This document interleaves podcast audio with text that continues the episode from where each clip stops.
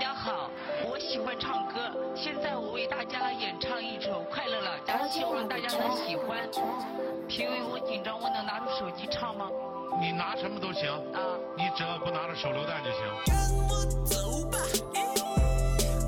天亮的出发。各位听众，大家好，欢迎来到最新一期的 X 博士，我是你们的老朋友尼古拉。我们本期节目依然邀请到的两位嘉宾是你们的老朋友，一位是润发发哥，大家好，我是发哥。另外一位是疯狂的伊万万哥。大家好，啊，我们三位在春节之前啊，这个在水果小小的聊了一期，然后氛围很轻松。这次呢，春节假期已经基本结束了，然后我们又把万哥邀请来，今天依然是一期闲聊节目，然后聊的主题呢就是我们春节假期期间三个人干了啥啊，看了啥，吃了啥。然后相当于是给各位听众简单的一个小小的汇报吧，然后也是一个闲聊，希望你们能听得开心。啊，首先是啊万哥，万哥春节期间去了又去了一次日本，是吧？对对，上次是海军之旅，然后去的是京都一带，然后这次换地儿了，这次是山地之旅啊、更北去了北海道一带，然后转了几天，是吧？对，主要是东北和北海道，咱们不老说那个八甲田山啊，对对对，这雪是天 行军嘛 节目啊当中的一个梗，对，登山爱好者也是也是去八甲田山这个朝拜了一下，是吧？对对 参观了一下，参观了一下嘛，别 朝拜了。呃，也进行了一下雪雪地行军，可以，可以，这稍后可以讲一讲。这次去北海道大概去了哪几个地方？首先先到的是日本东北，嗯，就是青金呃金金青海峡的南边儿，哦，然后是主要是青森和红前，嗯，然后坐船渡过了金青海峡，呃，到了那个北海道的函馆，嗯然后从函馆去了札幌，嗯然后从札幌到了小樽和鱼市，嗯，然后又从札幌去了旭川，嗯然后爬了一下旭岳，其实也没爬了，也雪地行军了，嗯然后，就最后回到东京，然后又回来了嗯，啊，大概是这么一个线路。那就先讲，先讲讲青森，就是相当于你到的第一站是吧？对，嗯青森是第一站，呃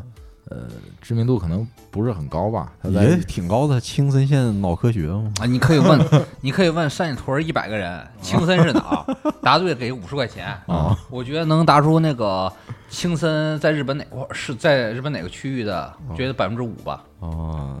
百分之五可能比这都高了。估计知道青森县脑科学研究所的，可能比知道青森县的人要你多。都不是小众， 知道青森县脑研究所，我给一百块钱。哎呦，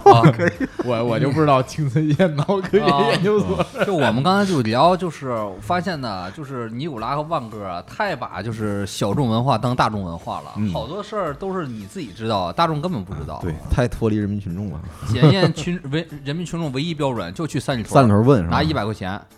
你就看我现在看有一个账号，抖音呢叫魏忠贤，啊直接直接就问，你知道第一个问题是什么吗？啊你能说出中国的全称吗？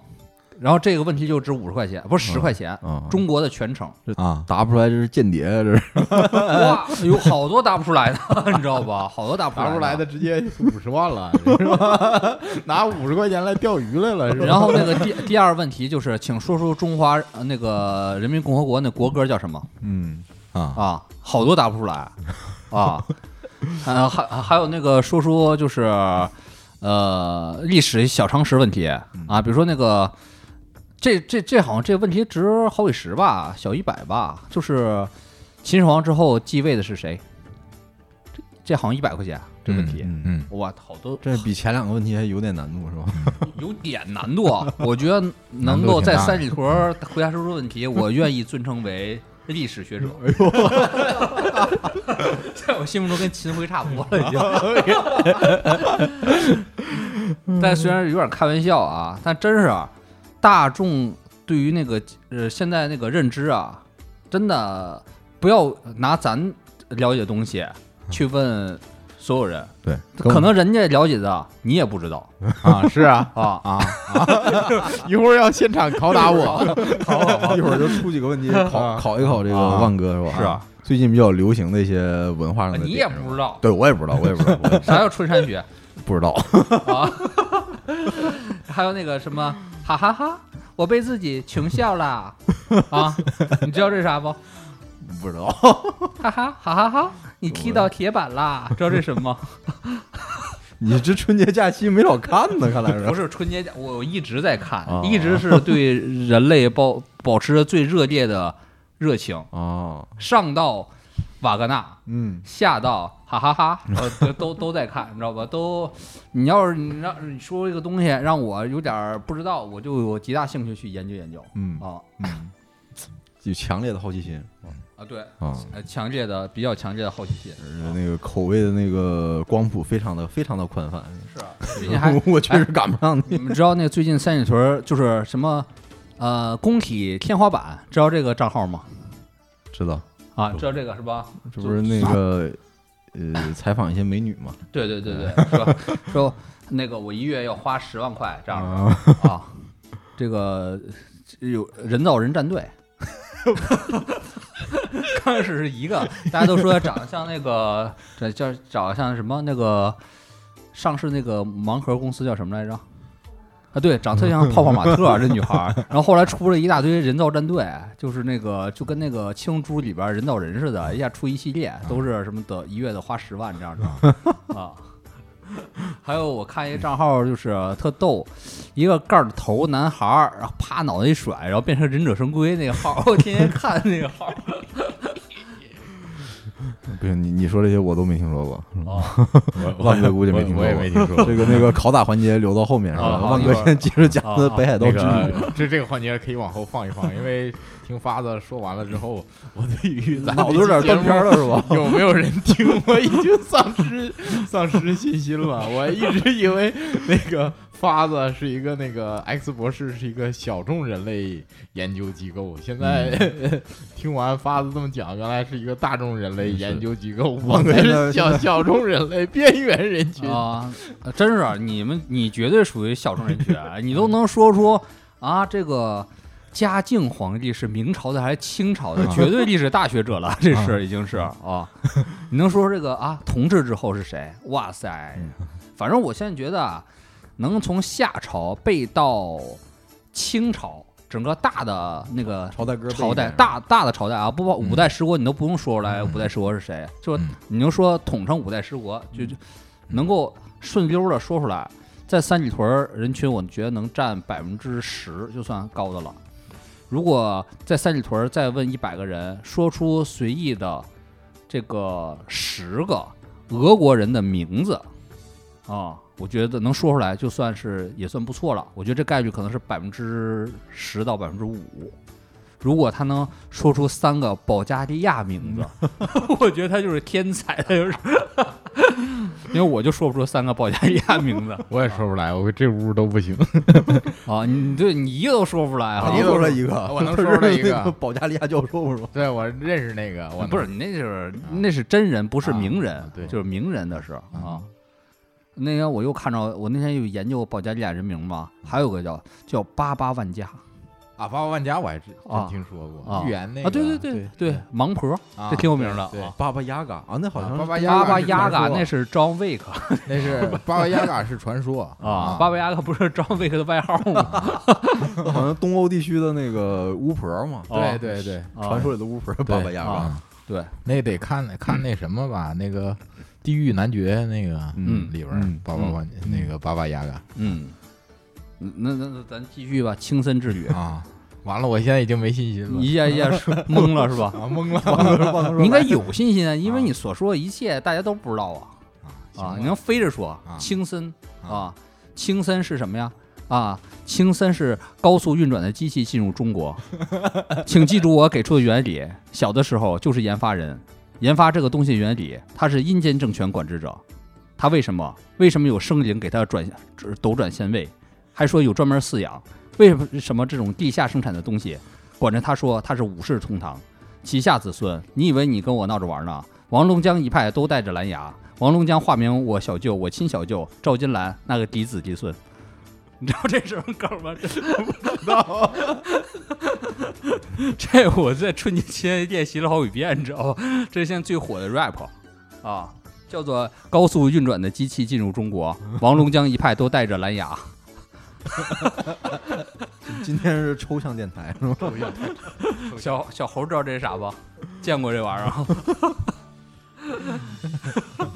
对不起，啊破坏节奏了，哦还听是着听着像那个红辣椒金敏那动画片儿里边那感觉，这这梦啊，然后好几个人做大了 梦是吧？好几个人做梦，然后梦还串 了，那个哎感觉青森，但我看那个万哥发青森呢，感觉挺还还是挺美的哈。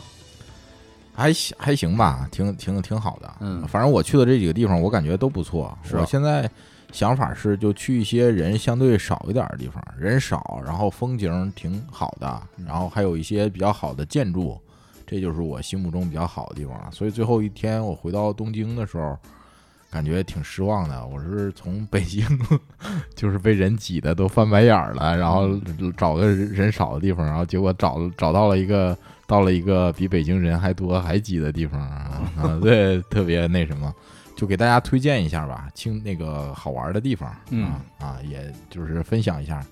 然后第一个我想就是聊聊八甲田呗、嗯啊，这不是一个老梗吗？对，老梗了，老上八甲田去，咱得知行合一啊，然后咱也去去一趟爬一爬去。哎，发哥可以在这儿这一趴讲一讲鬼故事了啊。鬼故事，对，就是八甲田山是日本一个，我不知道日本有没有这传说，反正是台湾港台讲日本闹鬼的时候，经常讲一个就是闹鬼的八甲田山，嗯就因为这山有不好的事儿发生嘛，是是就是那个雪中行军一下死了一百九十九人嘛，嗯然后就好多人说是台湾人啊，说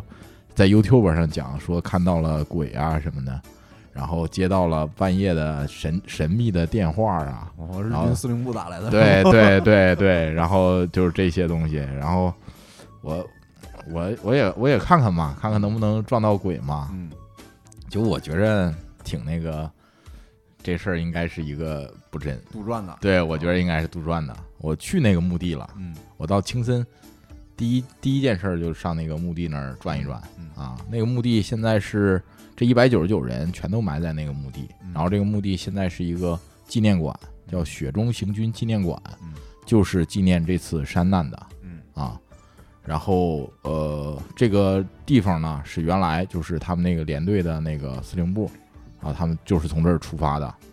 然后那个纪念馆做的挺好，挺小的，但是挺好的啊，所有的各种细节什么的，他们带了什么装备物资，穿了什么衣服，然后怎么计划的，行军的路线是什么，当时的天气情况是什么，然后呃后来怎么去搜救的，然后搜救完了之后，呃这些人以后发生了什么嗯，全都是一个很详细的一个东西啊。那墓地我也去看了，墓地上面里边也立了很多碑嗯啊，都是有以前就是联合舰队司令嗯东乡平八郎嗯立的，然后天皇的皇后也立了一个碑，嗯然后还有后来的那个那个青森县的县长啊什么的立的碑，嗯然后就在我去这个前这个地方玩的前两天吧，嗯然后有纪念活动，对有纪念活动，然后这个纪念活动每年都有，就是陆上自卫队第九师团第多少联队嗯啊步兵嗯就每年在一月底的时候要举行一次雪中行军的然后活动，就谁继承这个番号了，谁就过来纪念来，是吧对啊，然后他们纪念完了之后，就重新全副武装再走一 次再走一次。 这条这条路哎。呀，那按你说，他这个活动时间就在你去的前几天是吗？对就在然后我你去前的时候前几天下雪了，那下雪是不是了又雪地行军了？他们对，又雪地行军 了。然后我还看了一下这个这个纪录片，在 YouTube 上有，啊，就是整个的纪录片。我看那个呃纪录片发出来的时间是二月九号，嗯然后我是二月十一号到的这个地方。嗯那意思就是专门给你为你拍的。没没没，我 的你去是的你你来了，他们走了是吧？ 啊，我去的这个时间点吧，跟他们那个错开了。呃，就是实际上历史上这次雪中行军就是一月底发生的，哦哦我去的是二月初哦啊，就赶上了，离得还比较近。哎，他们为啥当时要爬这个山呢？训练什么场景啊？他们其实不是爬山，他们当时是这样的，就是那个日俄战争前夕嘛，日俄战争前夕的话，呃，怕偷袭日那个怕俄国人偷袭嗯金金青海峡，如果从那个呃海参崴就弗拉迪沃斯托克这边出动一个舰队，如果在那个日本本岛登陆了，嗯怎么办？嗯当时的时候，那是一九零五年嘛，一九零五年的那个呃道路啊什么的还没有现在的这么、啊这么完善。嗯然后当时驻守日本东北地区的是第八师团嘛，第八师团的司令部其实在红前，嗯然后有两个连队，一个青森联队，一个红前联队。然后红前联队出发的那个路是绕一个大圈儿，从清新出发，然后到红前，然后再再往南走，然后最后绕到石和田，然后最后在那个整个的青森县绕一个大圈儿，两百多公里。然后但是他们这一圈儿呢是轻装前进，然后另外一个青森联队是。呃，人数多，然后他们是重装，然后带雪橇，带着辎重补给，走二十公里，就是目的就是看，如果俄国人在冬天在这个地方登陆了之后，我们在这地方能不能进行一些呃兵兵力调动调啊动嗯什么的。对，所以他叫这个八甲田雪山行军雪那个雪八甲田死亡行军嘛，但其实跟八甲田山没什么关系，只嗯是在这个山的附近，因为它主要是目的是运输，嗯，所以他现在死人这条线的话，走的是已经这条路线，你肯定行军找找他不会找不好走的路线走嘛，嗯他肯定找好走的路线走。所以他这个这条路线现在被修成了青森县的四十号县道嗯，嗯，啊，呃，已经可以开车了呢，已经可以开车了嗯啊。以前的可能是山间土路变道是吧？对，哎山间啊土路变道，然后你那个一下雪就什么也看不见了嘛，是啊。然后最后就是这个，我觉得日本呢，就是已经把这个事儿已经做得非常非常完备了。嗯最后的时候是他们去搜救，他有毕竟死了一百九十九人嘛，还有嗯十几个活着的嘛。嗯然后最后找发现这个找到这些活着的人的时候，就是找找到了一个那个后后藤草长嗯的位置，然后就在他站的这个位置立了一个铜像。嗯是你现在上网上找的话，就都能找到嗯啊。啊，其实可能观众好多都不了解八甲天山，能不能简单的介绍八八甲天山这个死呃拉电死伤一百多个人，为什么在日本这么有名呢？其实日本的话，死一百多人，这是人类历史上最大的一次山难了。哦， 而且是因为太愣了哈，什么装备都没有，就愣走是吧？我看其实电影里是这么讲的。电影里其实讲的，电影里其实也不是这么讲的。哦你看看你，你再看一下那个电影，他们其实准备了好长时间。哦，一开始的时候，接到这个命令的时候，就是红前，呃，联队和青森第三十一联队接到这个命令的时候，其实是秋天，他们有很长的时间就是是来准备的。嗯，其实两边准备的都非常好，啊，它不是一个，它不是一个就是愣上的一个事儿嗯啊，所以你看那个两百走两百多公里那个是呃什么事儿也没有嘛，啊，他不分成两呃嗯对两步 A、B 走了吗？，对啊，两那然后走长线儿的啥事儿也没有，走短线儿的反而是不行是啊，啊，为什么呢？就是那是赶上日本历史上最冷的一天，嗯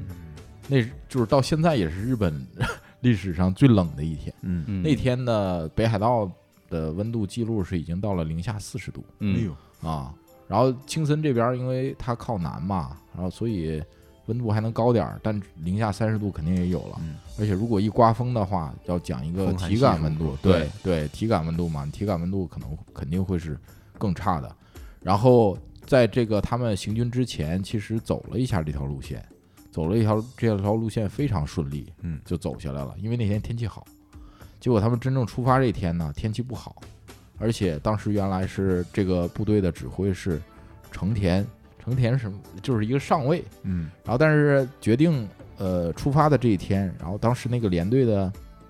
一个少佐嗯临时决定加入，嗯那你想部队这个官儿大一级压死人嘛，嗯你本来是这个上尉负责的，突然来了一少佐叫山口胜，嗯然后那你听谁的呀？这指挥就成问题了。然后，然后就就开始走，然后临时的时候，那个天气变得特别不好。这个展览馆里展览了当时的防寒的呃装备，嗯，装就是当时的特别有意思，就是军官和下士官，就日本的军曹，就类似于那个咱们叫什么士官的这一这个级别，嗯穿的都是毛料的衣服，嗯士兵穿的是纯棉的嗯啊，夏天的衣服，夏天的衣服，夏天的衣服，然后它只有一个羊毛的军大衣嗯啊。大家都知道，就是如果你现在爬山的，你穿纯棉的东西是一件很危险的事儿，因为那个一旦湿了之后，立刻就失温了。对立刻就失温了。然后这是这是一个最主要的原因。然后呃另外一个天气特别不好，天气不不好，然后它还还有一个问题就是青森那边儿容易起雾嗯呃八百天山山那边容易起雾，那个起雾了之后，你的能见度非常非常低。像我这次爬山就去那个八百天山就遇上了嘛，能见度我估计不到十米，嗯，你什么也看不见，对嗯你我根本看看不过见你路。发过我的照片了，，对对，然后而且那个青森那雪能大到什么程度呢？当时就是我这次去的时候，青森那个呃雪深是 三米，三米， 三米，就夸张到什么程度呢？我在八百田山上，它那个有好多树嘛，嗯然后那树基本上就全都被埋上了，然然后后那那个个雪堆到树冠了，对，树雪堆到树冠了。然后我一看那个那个那个地上怎么有树叶呢？我以为那个是那树倒了还是怎么着？嗯，一看那就是树冠是尖儿的那部分。哦所以你在八百田山上走，其实你已经走在那个树上边了。 对你这种情况的话，你就。道啊什么的，你全都看不清了，所以他们嗯那个走了第一天之后已经不行了。第一天本来是目的都没打算露营，嗯这条路线非常非常安全，嗯是要走到一个温泉，直接大家就是去泡温泉这了。个冬温天泉下酒了雪店，泡着温泉很惬意，对呀、非常惬意啊！我 也这次也泡了一下子嗯嘛，然后非常惬意啊。然后他们都没有没有把这事儿当回事儿嗯，二十公里嘛。然后结果的时候，实际上他们在那个露营的地方，就是后来是实在走不走不动了，风嗯风也大，雪也大，然后加上起雾，什么也看不见了，就被迫露营。实际上他们那个露营点儿嗯，离这个温泉两公里，哎呦，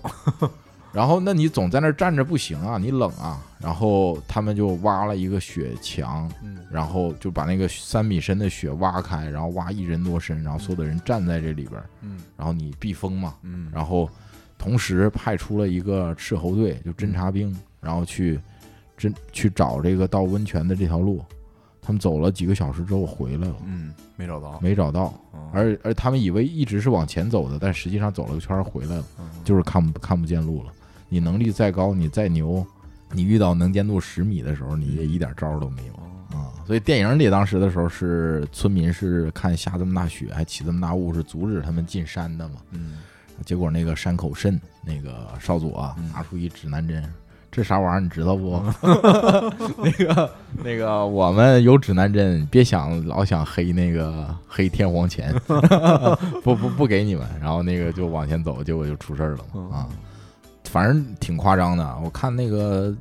资料是他们有一天第三天吧，好像走了十四个小时，实际上走了七百米，原地转呢，在这儿原地就就就原地 转，原地，转圈儿，对，原地转圈儿了。这我指南针这不好用啊，对看起我来这么说的话，大家你肯定你可能就很难想，我那指南针我怀疑都冻冻坏冻坏了了，，我怀疑都。那个指南针里边是其实是有防冻的，但是我我估计那个那个情况是嗯你什么也看不见，你怎么往一个方向走，其实也是挺难的、嗯啊。呃，我这么说大家可能没那什么，但是我这次亲身体验了一下，我觉得确实挺挺害挺吓人的。嗯你去的时候也起雾了，我看，对嗯十十米不到吗？那啊你是有路标是吧？我也没路标，我回 来了，那就别再嘚瑟了，别爬了。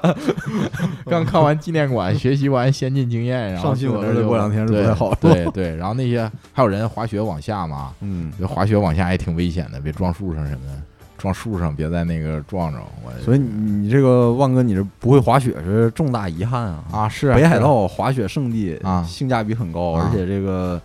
雪场又很好，据说还有因为降雪量大嘛，它有这个天然粉雪，对对就是对全很多全球滑雪爱好者的圣地。啊，然后你你这个无法体验这项活动。嗯另外一个，之前我也跟你说过嘛，嗯这个你不是老老老做这个高海拔登山嘛，啊可以这个登山滑雪那个一加一是吧？有机会我觉得你可以这个 练习一下啊。对，这次去了，我挺我挺那什么的，我我也挺想挺想滑一滑。嗯但是这玩意儿啊滑雪这个确实是高风险的这个这一项活动嘛，嗯，我没事看啊你还年轻，这个身身子骨可以，不行了，不行了，我这个也也那个，反正反正我住那个酒店，哎，现在的全世界人啊，冬天上日本滑雪的确实非常多。嗯我上那酒店挺挺逗的玩儿，那嗯第一天去还满地都是滑雪板，嗯然后那个嗯寄存的，嗯，感觉特别好。嗯第二天早上起来吃早餐的时候，怎么怎么这么多人坐轮椅呀、雪道尽头是骨科是吧？ 对对对，嗯都都是都是骨科嘛。而且在北海道滑雪的话有很高级的玩法，就我好多年前刚开始滑雪的时候，就嗯我搁网上看资料，然后说有人当时有钱人去日本北海道滑雪嗯，那是滑那种嗯，有可能是道外，就是有可能是道外，然后就是不是积压雪道，嗯，它是那种天然降雪那种粉雪那滑那下边来没有，那全是道外呀，那啊没对有对积压雪道啊，应该有吧？就是正常的滑雪场，比如你买票进，它有可能会有那种，就是有可能会有，啊，那。我也没去过，我没去过是吧？有可哦 OK，有可能会有，但是就是它最有名的是那种道外道外的那种嗯粉雪，然后有钱人就可以几个人凑钱租一个直升直升机，啊，然后直升机把你拉到山顶，然后你们几个人滑下去，然后当然它会有这个滑雪向导，那个地方滑雪也需要向导，他会提前帮你探好。你下滑的这个路线，比如哪个地方可能有坑或者有树，你在撞上了，他会帮你探好，然后他带着你滑下去，然后到山脚下，然后直升机再把你拉上去，就是直升机代替缆车，而且当时我看还不是特别贵，好像几个人如果你合租个直升飞机，一天可能大概一个人掏几千块吧，嗯、就可以租直升飞机，然后滑滑雪滑一天，啊看起来非常爽。是是是，我我嗯在日本我倒没看见，因为那个像这次爬的那个八甲田山和旭月，八甲田山是一千海拔才一千五百多米，嗯，然后旭月你那个旭月的话是海拔两千三百多米吧，嗯然后基本上是像北那八甲田山的那个缆车基本上就到山顶了，嗯啊所以你要去爬山的话也不用。有很大的爬山爬升，你基本上是在山顶，基本上是平的，爬升很小，嗯嗯然后你走一圈儿，然后你要续月的话，基本上是到一千五百多米，你要爬一个呃八百多米的一个爬升，然后你就到山顶往、往下滑。嗯但是续月的话，我觉得也没有必要坐那个直升机这种了，因嗯为那个续月本身它是一个火山，有很多地方还冒烟儿呢。哦就是所以就是你如果爬山的话，看看这个风景也是很不错的。嗯，我推测他们可能去的嗯是那种，就是不是开发度特别高的那对种对路线对，可能他也呃没有这种缆车呀嗯或者什么，我是在贝加尔湖看见有人这么这然么后坐干直升飞机滑雪对，啊坐直升飞机。而俄罗斯那个直升 飞，俄罗斯在那个远东地区，在西伯利亚地区，直升飞机是很普通的交通工具嗯。对，嗯，滑雪高危项目，然后直升机是所有 交通工具里面安全系数最 对，低的是吧？ 对，对你这一加一是吧？嗯，一加一，反正我我觉得挺挺那什么，但是嗯要滑雪下来应该非常爽。那天的体验应该也也不是很好，我觉得。嗯嗯，然后那个八甲田山就这样吧，然后嗯看了看，反正我感觉是不太能闹鬼。你说嗯说那个，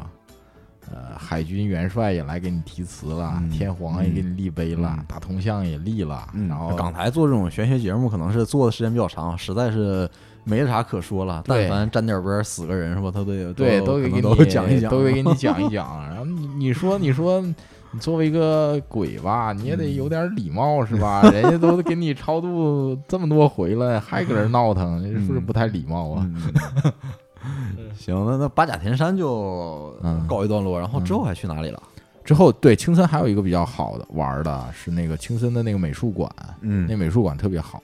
这主要展出的是什么什么类型的？就是反正东西最让我震撼的是，它有四幅的那个夏加尔的画儿，当时是给美国的一个芭蕾舞剧嗯做的幕，所以那个尺度特别特别大。你嗯想，它基本上是一个舞台的一个布景，嗯然后我当时在那个看着特别震撼，然后还把这个照片发给那个敖登托雅老师了，得到了敖登托雅老师盛赞啊，啊嗯说什么？我觉得好 啊，好啊，好啊。然后老师也想去，也想去看一看，有机会也想去看一看。哦嗯然后那个青森那个美术馆最有名的还有那个奈良美智嘛，嗯就是那个一个画一个那个斜眼小孩儿啊，那个那个我感觉到没有什么。然后还有一个。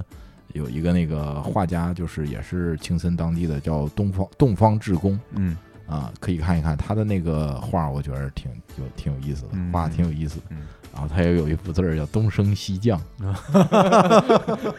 一个书法作品，挺好的，我也拍了一下哦啊，挺好玩的。呃，夏加尔的那几几个画儿，嗯我也贴到那个 show note 里吧，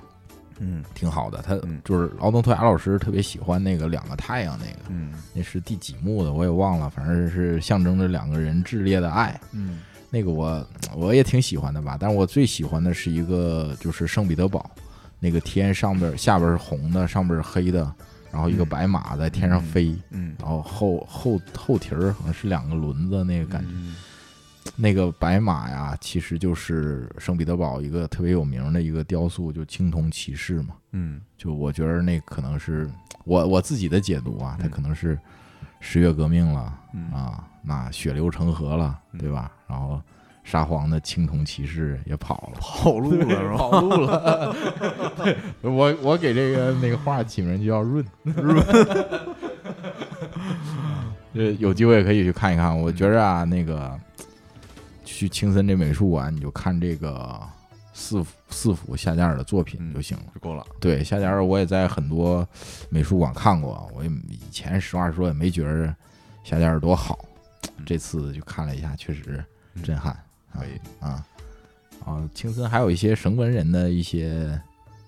嗯东西啊什么的，早期日本人是吧，对，早期日本人啊是有一些可以看一看，嗯北海道那边也有嗯啊，哎发哥其实对青森有一个地方特别感兴趣，嗯就是耶稣墓。啊是有 啊人说在青森发现过耶稣墓吗？啊是啊，那个这次去了吗？或者是有没有打听一下没去，这次跟家里人去的，就没整那么飞。啊等？下次发子带队，然后咱们再去一次可以看一看啊。那个什么，那个那个自杀森林是不是就在那边啊？我还真不知道，嗯啊，这得这得核实一下，对说错了就剪了是吧？对，对，有有可能，我就听说富士山那那边有个自杀森林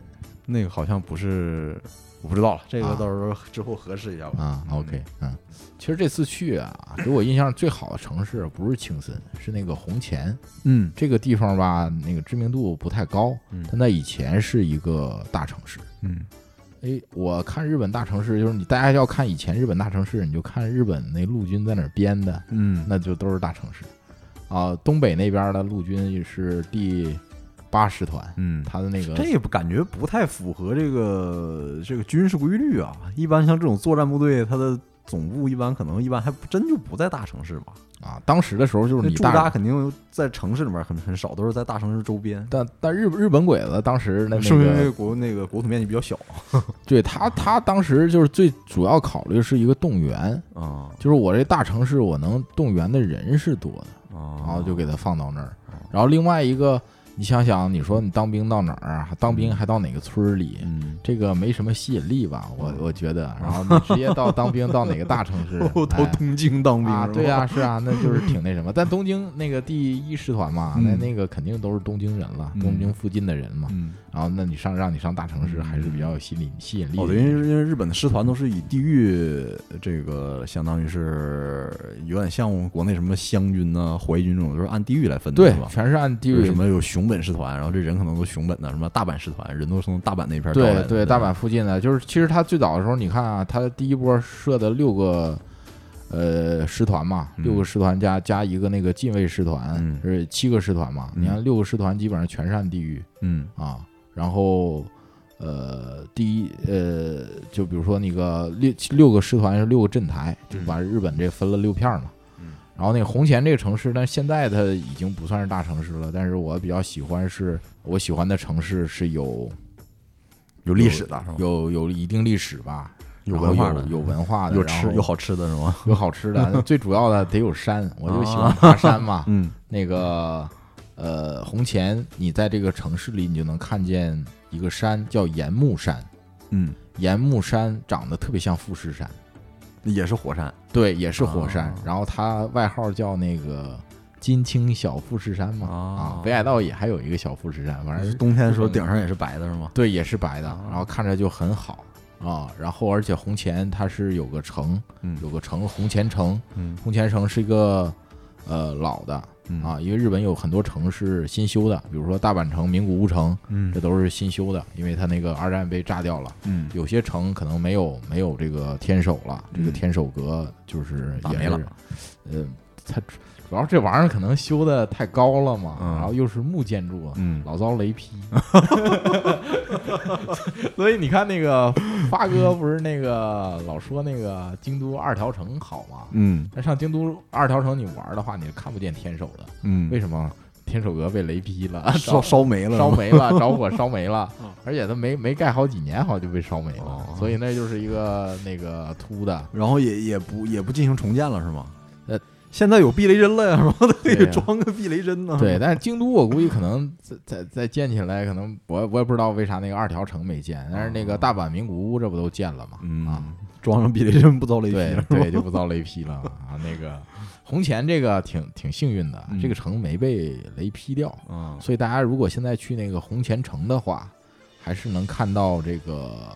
天守的，嗯但是这天守是从那个原来的位置上，呃，移下来了。嗯就日本的这个城堡啊，其实天守听着挺牛的，嗯但实际上大家可以去故宫看一看，嗯它其实就是一个角楼，嗯它是一个比较大的角楼。嗯然后它不是设什么三丸二一本丸什么一丸嗯二嗯丸三丸嘛，它其实就是一个让你多拐几个弯儿，嗯，然后到你到到本丸之前，就到大本营之前，多多挨紧打，啊对，多挨几顿打，然后那个最大的一个角楼，然后狠狠打你一顿，然后再你要打打打不死你，反正你就打死我了，大概嗯就是这么一个东西。 然后他这还比较有意思，他把那个他把那个天守嗯移下来了。为什么移下来了？移下来了，放到原原来那个本丸的那个位置了。嗯为啥移下来了呢？是因为他要修那个以前的那个地基。嗯这个地基他要修多长时间？要修十年。嗯所以，如果要想看那个红前城的完整的话，嗯，你得十年以后再去现在了。正在修是吗？哎正在修，对，啊但是那个还是非常好，就是我还比较喜欢那个现代建筑嘛。嗯然后红前那边有一个比较有名的，也算是日本现代建筑的鼻祖了，叫前川国男嗯啊，他的一些建作品就在这个呃红前城旁边儿。嗯那个我去看的是市一所，就是市政府，嗯然后市民活动中心，嗯然后还有一个红前的一个博物馆嗯，全都在这旁边儿，所以正对着这个红前城。所以这这你你想想，如果你春天的时候樱花开了，嗯你到那边儿远处有京亲小富士，嗯这边儿是天守阁嗯角楼，嗯古代建筑，嗯这边儿是特别好的现代建筑嗯，啊，非常的非常的的 对，非常嗯非常美，对。然后好吃的啊，好吃的当然也有啊，那个呃红前的咖啡特别有名儿，有各种各样的咖啡是有什么说法吗？啊。那个东北地区和北海道地区是日本最早开始喝咖啡的，啊在那个幕府时代嗯就开始喝咖啡了，嗯他们叫那个武士咖啡嗯啊。当时大明已经把咖啡作为赏赐嗯赏给下边的武士了哦，大家就已经开始喝咖啡了。但是他 特别有意思的是，当时的那个武士不会冲咖啡，喝不惯是吧？它也没有咖啡壶，也没有滤纸这些东西，而且那玩意儿也不好喝呀。 按啊 日式按那个日本的抹茶方法喝，对对，没有没按抹茶方法，按吃按按那个茶包方法喝。啊然后那儿有些咖啡店还现在还提供这个茶包咖咖啡，啡，对茶包咖啡叫那个武士咖啡嘛，他给你一茶壶，嗯，然后拿一个类似于特别小的小麻袋，跟那个茶包似的，哎，这跟手冲差不多呀，听着是吧？对，然后你 那个把那个小茶包嗯这个咖啡、茶包咖啡放到这个茶壶里边儿，嗯然后给你一个小的沙漏，嗯一分钟，嗯一分钟漏完了之后，这个咖啡那咖啡基本上就泡泡差不多了嘛，嗯然后给你一个小夹子，嗯拿那个夹子夹着这咖啡在这咖啡壶里涮，嗯，涮完之后倒出来就可以喝了哦啊，这么一套流程。哎，那跟当喝地茶是不是应该有卖那种类似立顿茶包的那种咖啡包？哎，我我买了一个，哎呦，啊这次忘忘拿了，下次我来那个给大家尝一尝，哦牛皮那个糖就叫味道武士如咖何啡，还行 吧。我我不爱喝咖啡，主要是我也喝不出好坏来嗯啊，就就这么一个地方。然后还有那个青森和红前特别有名的都是苹果，苹果特嗯别有名，我吃了一下确实挺好吃啊，但是它再好吃，它也就是一个苹果，那是不是就是和国内的富士苹果有区别吗？啊甜，然后挺反正就挺好吃，口味什么的还是好，哦还我是要一好嗯直有个疑问，国内老叫富士苹果，富士苹果是不是就是对， 日本就的富士是苹就果是日本的富士苹果啊那边培育的种，然后哦八十年代可能是中日关系比较好的，啊把这种引进到中国嗯引了进引进引进过来。然后那个他那个苹果派特别有名，全城都都卖苹果派，嗯然后挺便宜的，还挺好喝的嗯啊，挺好吃的嗯啊，可以去看一看。夏夏天呃春天吧，我还想再去一次。如果要是那个樱花开的时候，那应该相当相当漂亮，这是相当相当漂亮的城市。行，下次有机会再去再去转转。对，我看了一下，好像是红前城在日本也算是赏樱特别特别有名的地方。日本，我感觉没没有哪个地方赏樱不有名是吧？都能拿出嗯是来，都能拿出来吹一 吹。是是，我就是这次那个上一次不是上了那个五鹤嘛，嗯上了那个五鹤，就五鹤那个引阳纪念馆，嗯那个山上种的也全是樱花，我觉着那个地方，呃，对着五鹤湾嗯去看看樱花，应该也挺美的。各有各的景观特色，对是吧各有每个各的地景观嗯方都结合当地特色。对然后之后是坐船去了函馆，是吧？，对，坐船去了函馆，然后青森和函馆是姐妹城市，嗯然后在青森的那个港口的旁边儿嗯有一个纪念碑，挺好玩儿的。一个小男孩儿，一个小女孩儿，然后他们的腿用红绳缠着，嗯然后那是太宰治的一个小说里边儿的场一景个场景哦，然后就是从青森眺望函馆嗯啊。这然后讲的这个呃函馆那边儿码头，我估计应该也有一个类似的纪念碑吧。他为什么在那儿立一个这个那你在太宰函馆上岸的时候看到了吗？没注意，上 上完了上岸了，赶紧那个比较晚了，赶紧那个上那个住店地方，对对住住一下，然后还有些地方还可以看一看，嗯然后坐船渡过那个金青海峡也是挺好玩的一个。嗯然后为什么那那儿立一个太太宰治呢？太宰治其实也是青森那边的人，嗯然后红前那边有一个小火车，这个火车的特色就是冬天在这个火车上面有暖炉，然后你可以在这儿火烤锅啊章鱼啊，烤章鱼。哦不是啊是烤章鱼吧？对，就是烤章鱼，然后那个可以吃一吃，然后坐这趟火车的，呃，主要就是一个游览火车，它有一站，你下来那儿有一个太宰治纪念馆，就是太宰治出生的地方，嗯可以看一看，因为太宰治他们家非常有钱，嗯你看一看以前 的。那东北地区老钱欧的妈那风儿嗯是什么样的？啥样的是啊？我没看，反正我之前去过呃仙台那边儿，嗯就感觉那房子挺便宜的，嗯，是啊啊，人也特别少，啊清静，啊要能在那儿有有钱可买个大宅哈，啊！体会太太宰治的感觉哈。啊，对，如如果要是那个光想看老钱的话，不用不用跑太宰治家去，那个红前城的旁边有一个当时日本的商会会长的家，非常漂亮，然后日本庭院什么的，嗯，也可以参观，对，也可以是吧，参观，可以看一看，那个庭院是真的好，嗯然后而且也是能看见这个岩木山的嗯啊，我觉得。就是就有点贝聿铭设计香山饭店那个感觉，你这庭院再好，你肯定不如借景嘛，嗯不如把山借进来。嗯他那个也是日本庭院，也是把山借进来了，嗯那那个感觉就不一样了。嗯嗯，青森还有一个景点儿呢，就是说耶耶稣稣墓耶稣之墓啊刚才啊说了一次，嗯哎，说了已经是吧？嗯啊啊，嗯刚睡着了，刚刚没听到。好，那那那讲讲尼古拉呗，没讲完呢 啊，嗯没讲完呢啊哈然后然后第二波上函馆了嘛，函嗯馆那个特别有名，就是那个五棱锅，啊五棱锅是一欧洲的冷堡，啊，对对对，对你发嗯看那照片吧对，发的第一个跟感觉是跟五角监狱大楼似啊的哈。嗯对，第一感觉是监狱，就跟五角大楼似 的啊。那个如果要看那个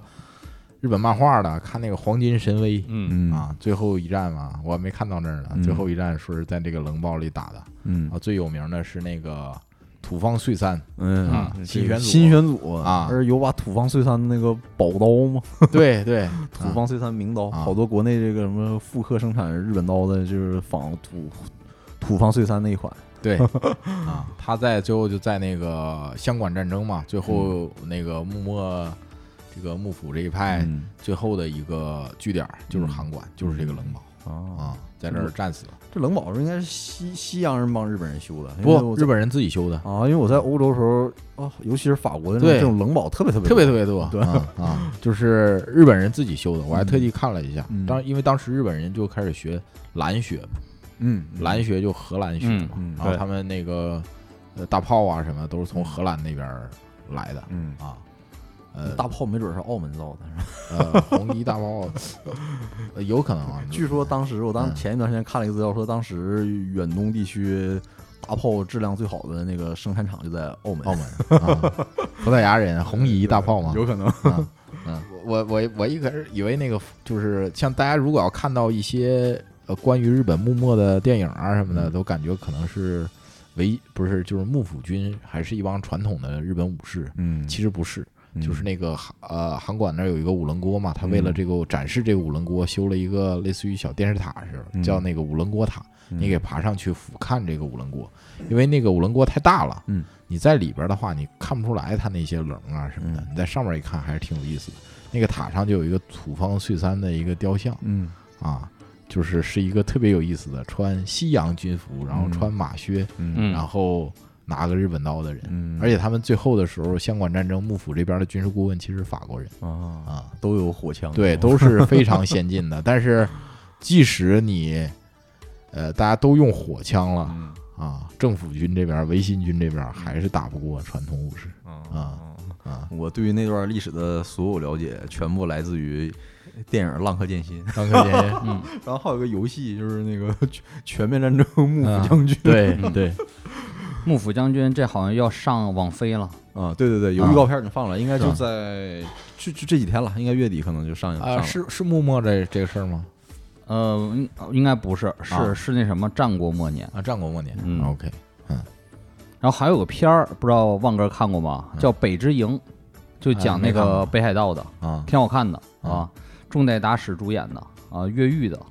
挺好看的。这片儿呃王嗯走监狱啊，不是是不是王走监狱，就叫《北之营》，萤火虫的萤哦啊。以前我看过，我这片儿印象还挺深的，挺好看的啊，推荐大家看看。看过人，像我看看豆瓣儿挺少的，只有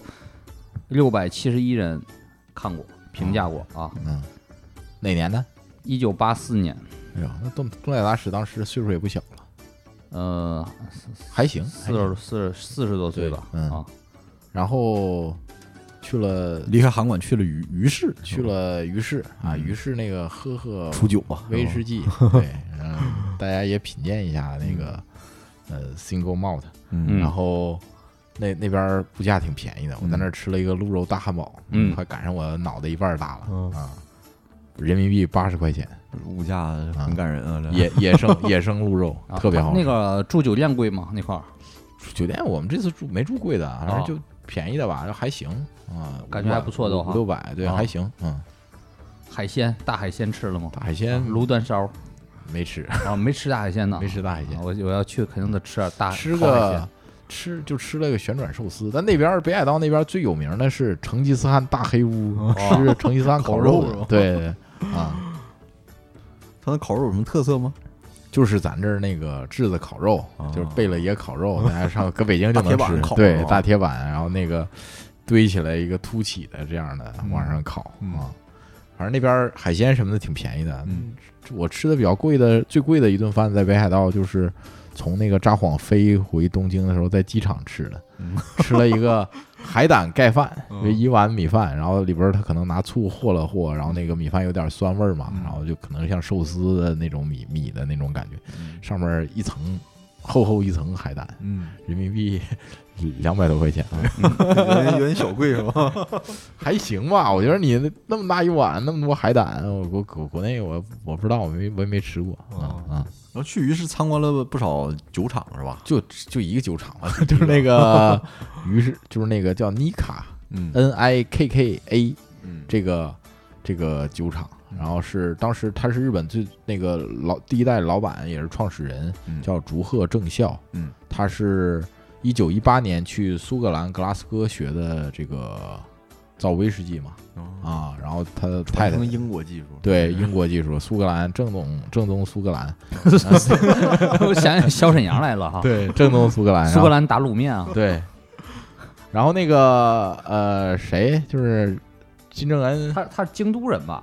不，他是广岛人，他广岛人广岛、哦，不是，哎，对，广岛人。哦然后他们家就是原来是做日本烧酒的嗯啊，然后他当时看到了，也是看到了一个日市场的先机嘛，就是日本当时没有人做洋酒，嗯然后就想去做学洋酒，然后做洋酒，然后到日本去卖去。嗯然后他他他太太就是苏格兰人啊哦，他是日本最早跟那个外国人结婚外国人结婚的啊，然后给带回来了。带回来之后，他就全国找地儿嘛。他第一个找的工作是一开始没自己创业，嗯，先找了一个呃大公司啊，叫三得利。啊学技术去了是吧？对， 然后三得利那个最有名，三得利威士忌不也挺有名的嘛？是啊他那个叫什么山崎蒸馏所嘛？对嗯在那个金正日最爱的三得对利，对金正日帝最国爱的对对。然后大家比较感兴趣的话，上油管看那个发的节目啊，啊，啊，讲那个日本人如何把三得利借开拓了北朝鲜市场啊， 那个挺好玩的。这个这个三崎酒厂呢是在那个大阪和京都中间儿的啊，是是是啊，我那个做坐坐坐火车总路过那个对酒厂啊，就哈哈库哈哈尔哈鲁卡，哈哈鲁卡总会路过那个对啊，啊，有那个那那那条道上有挺多挺逗的，然是后那个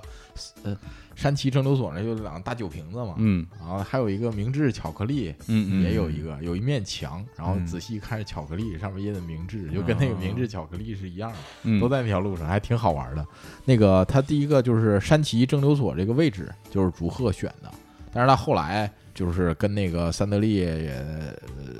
也不算闹了点不愉快吧，就是理念不合，嗯他就是坚持要苏格兰原汁原味儿啊，对对对啊，然后那个森德利要改良，对，三得利要改良，然后他又跑了嘛，跑了，然后跑到鱼市这地方，然后那个有好多鱼市也是一个海边的城市，北海道海边城市，有好多照片儿，然后他是在苏格兰哪个地方？呃，就是格拉斯哥旁边的一个地方吧、啊他啊说这个气候相同是吧？气候相同有点类似哈，相同到什么程度呢？他妈海岸线那照的照片儿都一样， 海岸线 形状儿都一样，这这这太原教旨了啊，对，巨原教旨。然后他到那儿，他他这个公司为啥叫妮卡呢？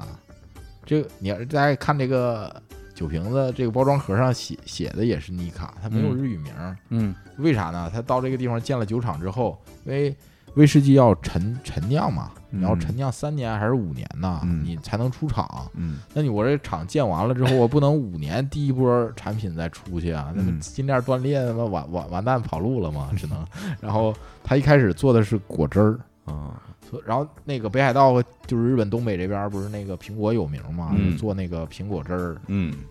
啊，现在三得利也在做，不是不是三得利，那个妮卡也在做果汁儿。嗯然后当时他这个公司第一个名儿叫大日本制果，不是大日本果汁儿。嗯，大日本果汁儿有对好果汁儿吃是吧？ 对，有好好果子吃，对，叫大日本 大日本好果汁儿是吧？对，大日本果汁儿株式会社，啊然后那个妮卡那个日本不是什么尼蹦嘛，嗯然后妮就是那个日，柠檬好果汁儿啊，咖是咖酒是果汁儿啊，然后这公司就叫妮卡了啊，但你也不能叫日果儿，牌儿为啊日也果，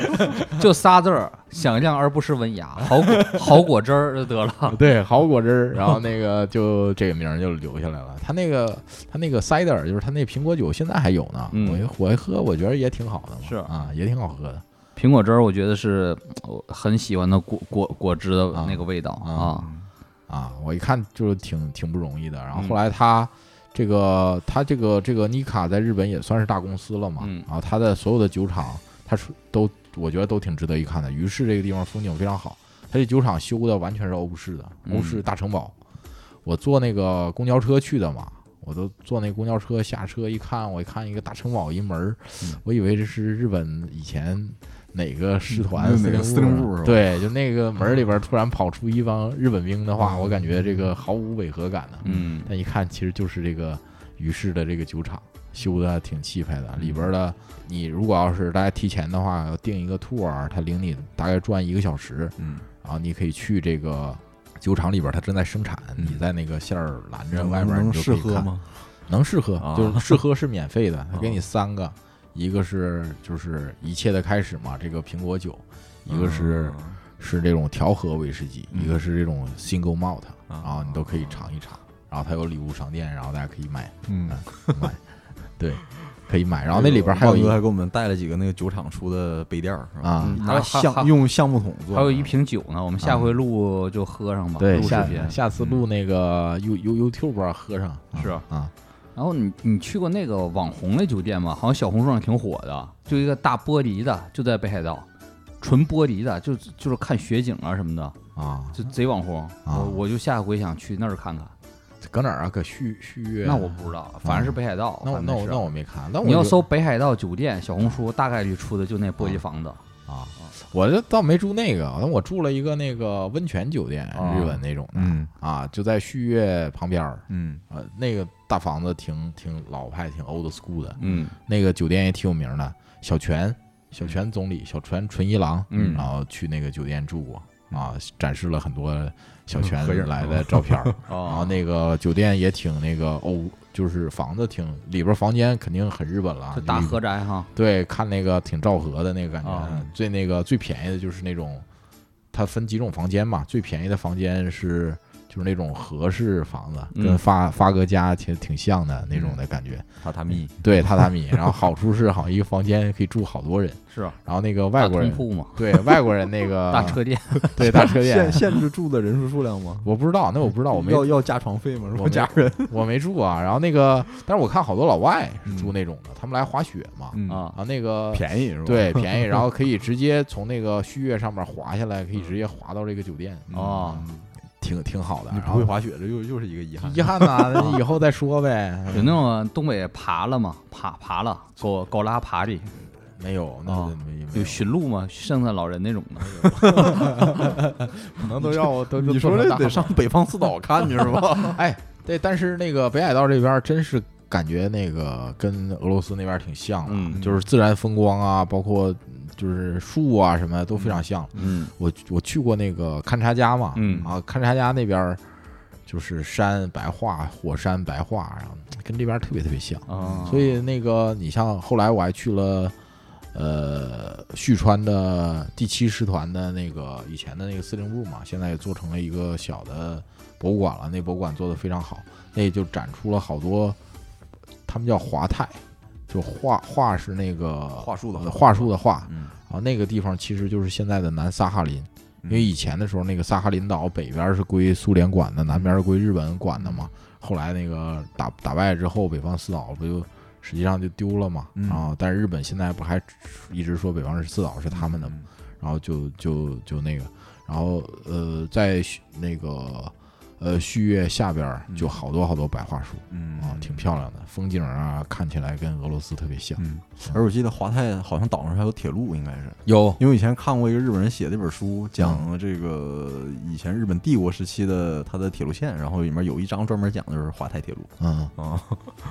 对，然后哎，我我我看到是村上纪香有一个短篇集，嗯就是村上纪香续续续情什么集一个，就有一个故事就是讲在华泰的啊，啊，所以这个人的那个历史知识修养面儿很高啊 对对非常知识面儿很高，啊广对知识面儿非常广啊，挺有意思的啊。然后如果要看黄金，喜欢看那个什么黄金神威的，嗯到那边儿就可以看。我我当时去的时候，好像日本那个黄金神威真人版嗯，在在在札幌那边儿，拍摄呢，对，不是不是上映了，啊上映了啊啊，我没去看去，也看不懂嘛也，啊，对，啊啊，挺好的，我挺推荐的。嗯，也是也不算小众了吧，我觉得啥呀？黄金神威啊，不是就北海道嘛，北海道哈嗯对北海道，嗯哦，雪挺大的，就我就你从第一期录，你对小众的定义啊就挺那啥了，你都说车车臣都网红景点 儿了啊我说我去过都不算小众， 啊 是啊，那你在小众的火星了都，那不是？你现在你觉得世界上哪个景点儿对于你来说很小众，其实 没啥小或众者，说你听谁说去哪儿了，哎呦，你觉得这个太小众了，我就可能哪条路线吧，就比如说你像贝加尔湖嗯，然后它北边儿不是有一条那什么汉乌拉山，嗯我挺想去爬一爬的嗯，这个我可能觉得是小众吧，嗯但是在徒步登山人群里也不算嗯啊，因为那地方也是出过一个特别有名的一个奇幻山难，哎，我要说我去南方共和国旅游了，你觉得小众吗？那是英国的那个什么是吧？不是一个平台上不是不是，在加里曼丹，啊，那算小众。 没我没听说过那肯定算小众，挺对深对名的是吧？对 对嗯啊对，这这是印尼，印尼那个以前华人建过一个共和国，叫南方共和国，然啊，后就在那个加里曼丹啊。这这这，我最近看这资料呢，这挺小众吧，是吧？你要去吗？以后反正会做这节目，以后啊要收入高了 YouTube，那肯定得去实地呀啊啊！这是等于说华人，华人第一个总统就出出现在南方共和国啊，但是他也是一个有点天地会兄弟会组织一个那种的黑帮联盟，也不能叫黑帮帮派联盟吧，帮派联盟的这种国家，嗯啊，其实好多印尼呀地方啊，印尼大呀，啊，是那那里边好多地方啊嗯去过人少啊，是，哎，我你说现现在那些，比如说什么那种太平洋岛国旅游，也算是比较小算小众吧？肯定算的太平洋岛国，比如哪些？汤加呀，是是啊斐济斐呀，济还行吧，也不是都有成熟的旅游肯线路。对，肯定都有。啊嗯比如像那什么密克罗尼西亚，啊，我就去过那边儿，就帕劳，哦 就是很成熟的线儿。你从那个澳门坐飞机三个小时到了， 去潜水去了啊，对，啊好几年前那是啊，哎，那你说中国哪块儿旅游是很小众的？黑水河是吧？黑城遗址，哦，那那也没了吧？那不都搁那个东西不都搁圣彼得堡？地儿还在是啊不？地儿还我在给搬走对地儿搬不走。就嗯、我我跟你说一个啊，考考你， 哇，血溅三尺，马上这个号称神州造假之都的地方是哪儿？ 文物造假之都的地方是哪儿？是这个在。文文说物出造来文文物造假之都不知道说啊，出来要猜错了，是不是得罪人？啊河南呗，啊，河南禹州，这是我最近又研究一个我们要讲的一个内容，煤老板三十年。然后煤老板发了之后啊，他们专门去一个地方，就叫中华造假圣地嗯，河南禹州。然后里边专门造青铜器之类的嗯啊。里边那个老专家吧，叫马老师，啊白天是有有机构任职的老师，啊晚上就是地下造假教父、圣人、嗯造假圣人造造青铜器，啊那这青铜器这个不卖不行吗？啊，还有造那什么造瓷器、啊，造瓷嗯瓷器器也这种的啊，不是真青铜器不能卖， 没说假的不能啊， 卖。对对呀、切切以我告诉你，以前小猴都见过呢。就我们那个啊是吗拍片儿去，以前我同学啊，嗯啊，在那个说他爹收青铜器，我们我心里边就有点儿刚啷一声，你知道吧？ 那你给他收多少假的呢？ 旅游纪念品。然后那个窦文涛以前不知道窦文涛怎么就好上青，你知道窦文涛，我看那个《锵锵三人行》末期的时候，啊，他老说他晚上啊好品平好品那个红酒， 嗯，而且爱上了青铜器，特别想收青铜器。 真的假的？ 所以因为这个《锵锵三人行》关了，是吧？呃，但是他说了，他说他感觉啊自己虽然是个名人，但是收青铜器财力还不够嗯，啊，有点像模仿上层阶层啊啊，他他那个品味啊，收青铜器了，你就说明你那个玩到头啦，是吧？玩到头了，差不多就是啊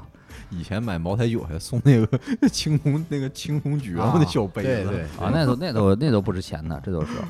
啊，这河南这个这是个点儿，比如说还有哪儿旅游比较小众？一说，哎呦，真是我就听你说那热贡，我一直热贡，热贡乌海，你觉得小众吗？还我去我去过啊不算吧啊，。其实你出差是不是去过好多偏偏远地区啊？对，啊有些地方我觉得，但你要说特地，就有些地方吧，挺好的，就我现啊在印象还挺深的。但是你要说你，就比如说你是从玩的角度，你特地去玩一趟，不、啊不值得。是吗？比如比如你有哪些印象深刻？就是很小众，然后我那个去了那个乌拉特后旗，啊，这是给我印象特别深的一个地方。嗯我当时那个卖那个钻钻头嘛，啊然后卖钻头的时候，然后那个是给内蒙那边打天然气井的一个人送去，嗯送去之后，当时开开个车开了，忘了从哪儿了，反正开了一宿，嗯就是第一天晚上八点多钟出发，然后开了一宿，开到那个开到那个地方，然后那个地方是被荒弃废弃的一个村儿，嗯一个村儿只有一条十字街，嗯然后这十字街四个角，一个角一个建筑，一个小卖铺，一个饭店， 嗯，一个旅馆，一个澡堂子。那几几年呢？一四年还一五年，你一描四你年，描述的地一儿三年好像是，你描述的地儿特像宁浩拍那对无人区对那感觉，就感觉特别像。然后那个那那地方当时就是都是那个内蒙了嘛，嗯内蒙了。然后那有一个小那个 他们那个项目部是设在一个废弃的小学里边儿，那个小学给我印象特别特别深，就是那个窗户上窗户上贴对联儿，啊但是那窗户已经没有玻璃了，嗯，然后那对联儿蒙文写的。嗯特别好玩儿，然后就是特别我们那个情景特别像那个无人区那情景。嗯，我那时候戴戴个墨镜，然后穿个皮衣，然后开一个丰田 坦途，然后下来了，然后从后备后不是后备箱那个后边那个，那不是那个你一个人去的皮克皮对对，啊我一个人去的皮卡后头嘛啊是，吧？然后拿下了就是几个大钻头，大钻头盒子的，然后还是人造金刚石产品啊，，你不怕被这些抢了扣下对，对面是那个、啊没多少钱，然后那个对面是开了一个英菲尼迪，嗯然后啪，我把那个钻头装到他那车 上， 交接的什么货对呀？是对对，然后然后走了，我我也算是做过钻石生意的， 然后对走了，走了之后，然后我上那个那个蒙古包嗯那个饭店吃饭去了，嗯然后那个饭店内蒙好多那个饭店就是小的地方呢，就一道菜，嗯土豆炖羊肉嗯啊，就放点盐，什么也也不放，嗯，还挺挺好吃的。然后那个奶茶是咸的，跟那个对咸奶茶是跟那个暖壶里边儿就是倒出来的。嗯啊，，他那就那个蔬菜了嘛。然后那个给我印象特深，那蒙古包水 泥的，啊，对，就感觉不正宗嘛。但是门口立了一个叫什么苏鲁定，就是那个成吉思汗那那个是是军旗，啊，嗯然后上面带毛的那个，带黑毛的那是个啊东西，我觉得还还挺猛的。然后那个老板特壮，嗯然后老板女儿穿的，当时就是一看就是一身跑过那个淘宝爆款嗯那种、啊那种 那种那种衣服，特别逗。然后墙上挂了一个大十字绣，嗯绣的成吉思汗。啊，就我觉得就给我印象特别深。 然后那个呃小麦，那你得逛转一转嘛，对吧？你那个澡堂子就没没体验嘛， 嗯然后旅馆也没住嘛，然后但是那个看了一下那个小小小小卖店里边儿卖的也卖个是，打火机一百是吧？ 哎没有没有没有，那个卖的是那个那个脉动啊什么这些东西都嗯有，士力架什么这些东西都有。然后卖的那个什么沙漠玫瑰，就是那个、啊那个一像石头似的，对对，一片儿一片儿的那个啊嗯东西，看着有点像玫玫瑰似的，嗯然后卖那个什么呃从容啊，嗯然后这些沙漠里边的这些特产特产，对对啊对，就挺挺好挺好玩儿。我觉得就是这种的情景是你。你如果不去的话，这种情景你可能在电视上你可能都看不看不到。嗯虽然它在中国，但是你要说特地去一趟，其实也也嗯也我不是知听道你哈，对，也不知道你。这听你说，我才知道原来国内也有沙漠玫瑰。 啊以前我们的同事不是搞对矿的啊，去北非那边出差，然后从那啊边买那个沙漠玫瑰啊。对然后你这么一说，国内也有。啊，也有，对，这算小众吧？嗯北海道时代不算小嗯，你说你的了，啊，这个说完万哥的北海道之旅啊，啊是吧很洋气。我这个假期也出去转了转，是吧？我这就不洋气，但很接地气，是吧？这个正好这儿我个人有点事儿嘛，然后去了趟河南，然后在那边又正好待一段时间，主要就是就干一件事儿，是吧？ 呃，体验了一下民民工的生活，是吧？去那边学了一个假期的电焊，是吧？学焊工。然后其实去那个地方是在，其实是河南南部的南阳，呃，南阳这地方其实很有意思，嗯，呃，那个地方叫南阳盆地，然后其实盆地里面有俩城市，人家那个四川盆地不是成都，成都那边不是有成都和重庆嘛，它那个盆地里面是一个是南阳，另一个就是襄阳。啊，郭靖待那地方，嗯然后两个城市其实离得非常近，开哎，车诸葛诸葛亮是个南阳，哎，这个就是需要讲的地方是吧？啊襄阳人说诸葛亮是襄阳的，南阳人说诸葛亮是南阳的。哦，OK， 这个两个地方人，这个据我当地的朋友说，不是很对付哈，至少在网上网络上，两个地方的人不是很对付嗯，经常这个互相 battle。然后主要原因就是南阳人认为襄阳人老老抢南阳的东西是吧？比如说这个诸葛亮，呃，三这个三三顾茅庐不是在南阳，说是在襄阳。然后那个南阳人说，你这个襄阳已经有郭靖了，就不要再 抢诸葛亮了。而这其实襄阳，呃，襄阳和南阳其实都在一个盆地嘛，它地理位置其实非常重要，你看地图就知道了。呃，襄阳非常重要。基本上，如果你是过去古代的中原王朝的话，呃，襄阳丢了基本就没戏了。呃，非常重要。呃，那个口子基本上向南是可以通到江汉平原，就是往就往武汉那边走了，顺着南边走。然后如果往西边顺河走的话，就能到四川，所以战略位置非常重要。然后我去的地方其实是南阳下面的一个县，叫唐河县，是非常非常不出名。我呢，其实想利用这假期时间学学学学焊工焊工技术嘛，是吧？这个我对这也比较感兴趣，然后也是呃学一门儿非虚拟世界的手艺，是吧？天天我这个搞搞内容是吧？这个都是做的都是虚的，说来一个也来个实业是吧？看看这个实业到底啥样，然后也比较难找，因为春节好多地方这种地方人都放假，要么就是那个。你想学个其他技术吧，时间比较长，然后唯一这个说恰巧找到一个一个培训班，说我这儿我本地人，那个春节不休息，那个三十儿都开业，你可以过来。然后这个呃，时间也比较短，说你学可以按天儿算，你学学一天我就收你一天的钱。它是一个学校啊，还是一个什么？呃，其实就是一个一个师傅他自己办的，在一个很大当地大当地县里面一个比较大的一个机械厂，嗯，他多少租？人学呀？ 我春节的时候就两个人，算我两个人，还有一个老哥。那嗯同学是干嘛的？呃，同学是旁边县的这个本地人，也是个农民工大哥。然后他啊平时是在广州的工地上面工作，哦，然后之前他是做普工，那普工这收入比较低了，一天可能在工地上大概给你开两百多块钱。然后呢，他发现这个工地上其实比较缺这种焊工，然后他就想春节嘛，学一学，学一半个月左右，然后就可以回到工地上做一些普普通焊工的工作了，他就不用当普工了。这样的话，一天收入至少有三百块往上。嗯，嗯，所以当时春节的时候就只有我们两个人在那儿学。然后，但是我来的时候，呃，有个人正好刚走，然后那个是从上海那边过来的，然后一个一个中年大哥，然后在这儿他学了很长时间了。我我来的时候他已经他走的时候已经学了。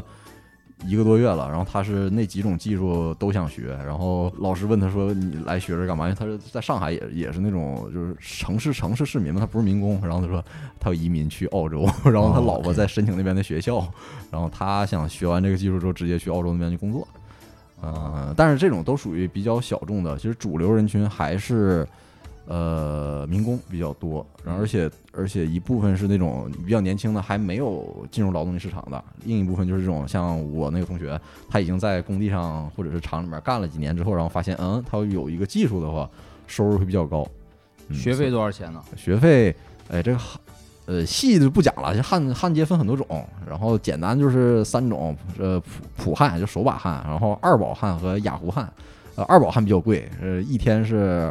呃二百四，剩下两种一天一百八，二宝焊比较贵的原因是。呃，料二宝焊比较好学，啊，哎那个你一般就学个一两天就就没啥可学的了，嗯所以他一般收你贵一点儿。哦然后但是剩下两种的话，呃，你学的时间一般都需要比较长，至少至少嗯你能出去找工作的话，也要学一个半月左右。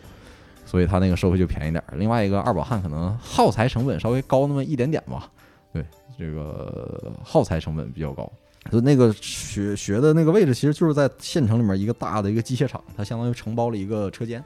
然后把那改造了一下。然后据我那个老师说呢，人多的时候，就春节之后，他春节期间没啥人嘛，他春节之后来的学生可能会多一些，差不多他那个车间能同时给啊二二二十到三十人进行培训吧。但他说一般能同时学的可能有十几个、十来个这个水平。基本上就是这个样子。然后我我学的是雅虎汉，然后 而且去之前我还特意这个找万哥问了一下，万哥因为以前是在这个工业企业嘛，当工程师的，然后对这个稍微了解点儿。然后我就问了一圈儿，然后那个万哥说还是雅虎汉用的稍微多一点，然后我就这个学了雅虎汉，然后体整体体验就是很辛苦啊，这个焊工真的是真的是辛苦活、啊嗯、但其实你说简单吧，其实不简单。那说难，这个东西其实就是一个练的东西对。嗯，你要是整天在那儿练，耗材给够你，老师指导一下，正常人、呃、不残疾是吧？这个智力没缺陷，练练一两个月，怎么的都是可以在这些你进入到了劳动市场里面都可以找一个工作。然后现在焊工呢，收入基本上是三百三百五以上吧，哪怕是只要是你是个你只会一门最简单的话，然后基本上按天日结啊，给你日结，你去这些大城市一天可以给你三百块往上，然后水平最好的焊工，呃，就是比如你三种都会，或者是某一种比较精通的话，技术经验又比较丰富，一天现在是可以给到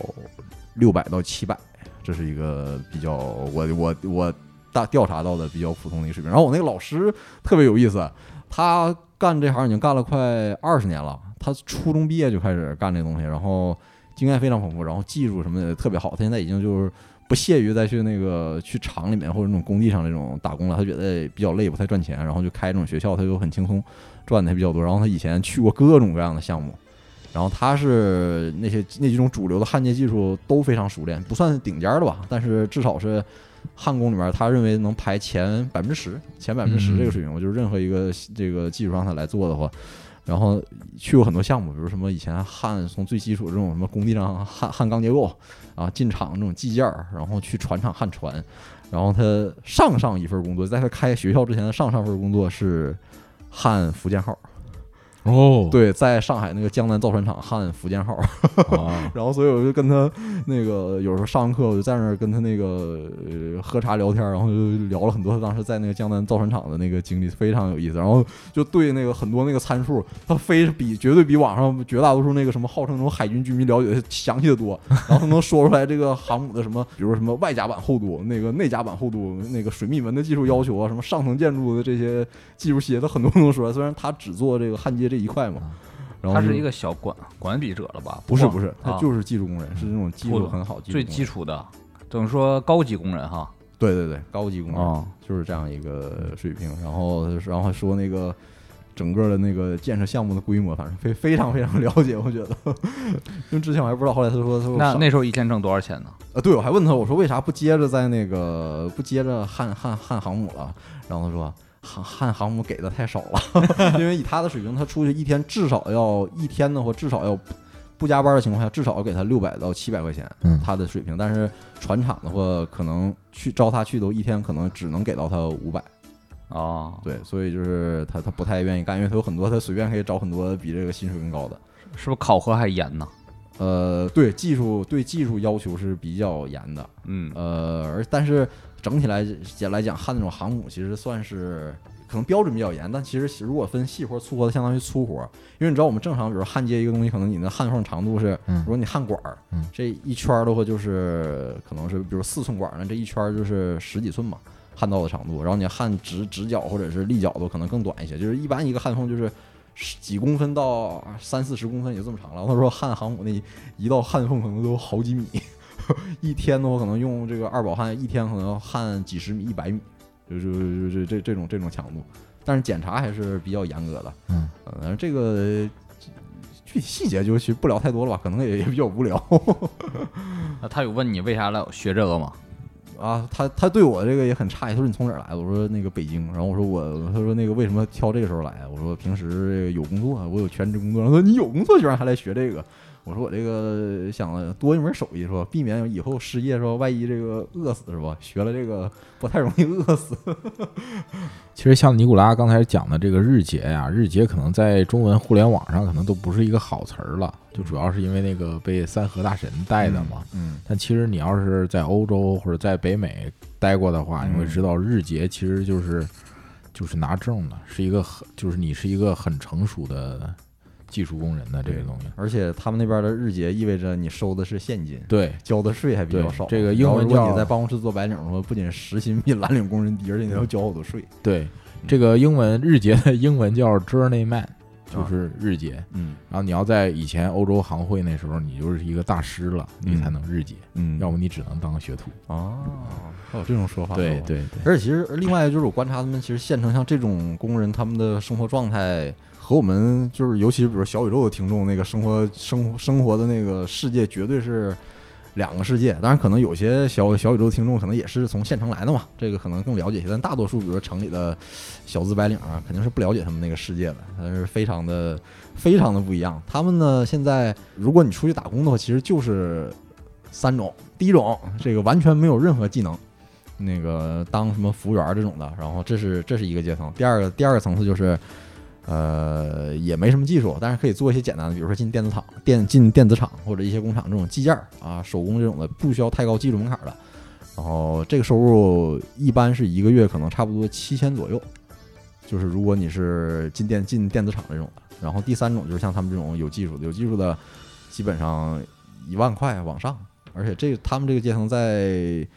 呃县城的世界里面的话，如果不是家里面有背景有关系的话，他们就算是就就到头了，而且生活其实也非常安逸。呃，另外要说就是我在县城这边看到他们这个物价非常非常感人。南我在南阳下面这个县嘛，它其实离湖北已经很近了，离湖北非常近。然后它那个县城里面吃的呢，呃，一方面是河南中原那些美食它都有，另外一方面有有一些是跟湖北一样的东西，比如说热干面，那边吃一大碗热干面是吧？比你那个北海道那物价还感人，六六块钱，六块钱一大碗热干面，绝对成年壮汉绝对一碗就给你吃饱了。有肉吗？里 边儿呃没有肉，那个没有 肉， OK 而且他那边要吃吃肉的话，啊对，嗯吃肉的话，南阳那边比较有名的是牛肉汤，对，襄阳是牛肉面，然后嗯到北边南阳这儿没没面了，就就是牛肉汤。而且汤的做法，它那个菜做法也非常简单，连盐都没有，就是清汤煮的牛肉，呃，煮的应该是牛的骨头，然后那个汤里面下的牛肉是。呃，那种煮好的牛肉切成片儿，跟兰州拉、哦兰州牛肉 OK 面的那个 OK 非常像的。然后小碗十五，大碗二十，那一碗牛肉的量大概是兰州牛肉面的至少十倍。哦 OK，至少十倍 OK 绝对一碗汤配一个饼就可以把你吃饱了。 生活也不错啊。对，天天我是每天是早上热干面，晚嗯上牛肉汤。早上不吃那个，早上必须吃热干面的原因是因为白天要干一天的体力活儿，你知道吗？不吃碳水是真的没有劲对儿干的，顶而不且住而且他那个会做的比较咸。嗯，嗯，你不吃这个，确实干一天真的是到对中午就眼前发黑。然后晚上不吃那个晚晚上一般就没有买热干面了，比较少。然后一般就是吃牛肉汤，少吃点碳水，因为晚上那个还要加班干别的，然后那个吃多了碳水容易犯困。所以每天的状态就是过了几天非常单纯的生活，早上一碗热干面，然后去厂里面开始打电焊，打到晚上五点下班，然后吃一碗热干面回回回酒店待着，就这种生活。你怎么找着这个学校的？哎呀，网上对对对，这个呃一一般来说，他去找他的人啊，都是从这个要么就是熟人介绍，要么就是抖音、快手。哦，对他主要在抖音、快手，但是因为我不太用抖音、快手，所以我是在 B 站和小红书上找到他的。 这个老师就比他相对来说干这行算是比较有头脑了，他在这种所有的互联网平台都做这种宣传，就是拍短视频啊，介绍他这个学校，然后展示一下他的技术什么的。然后我是在 B 站和小红书上找到他的。然后因为这两个平台，他他所有的宣传都在这些平台上上传，但是这两个平台看的比较少，所以导致我当时联系他的时候，经常给他发一个消息，他过好几天才回复我，因为他不怎么查哇看这两个平台。对对对，然后估计他说，好像他说也也很很少有人从那个在小红书上面找我，那你学了几天呢？差不多将近十天吧，十天，差不多将近十天你。学十天，对，我从大年二十九开始学，然后一直学到了我们是初几上班，初八啊？啊，对我学到初七是吧？哦，相当刻苦。每天高强度，从早上这个九点一直焊到晚上五点，而且他那时候管理相对比较比较比较松嘛，而且也没什么人。晚上其实那个五点老师就走了，哎，你你要这不回回去河南不是访亲吗？啊，那你这以这个电焊名义，你就是逃避那啥？我看是啊 不是啊这个呃访亲需要那个干的活儿比较少嘛，就是呃那个三十儿和大年初一我还是那个歇了两天的，哦歇了歇了两天，然后剩下时间就都在电焊。哦嗯，其实那个县城生态跟我平时在这种大城市看见完全不一样，而且包括人那种精神状态，他们可能说实话吧，他们的收入可能和一般的白领来比的话，收入收来比的话，收入其实不算低，对，是有点技绝对术是一个月都能轻松赚到一万块，啊。然后人家还都是包吃住的工作。对然啊，后而且另外我一但听这个牛肉汤，我就在 想成本生活成本低，对，生活成本极低。嗯然后另外一方面，他们呃可能没上过太多的学啊，然后这个你按我们标准来看，可能是文化水平比较低，但是这些人能透露出来，就是凭你通过跟他们说话呀，包括聊天，他们那个行为做派都非常。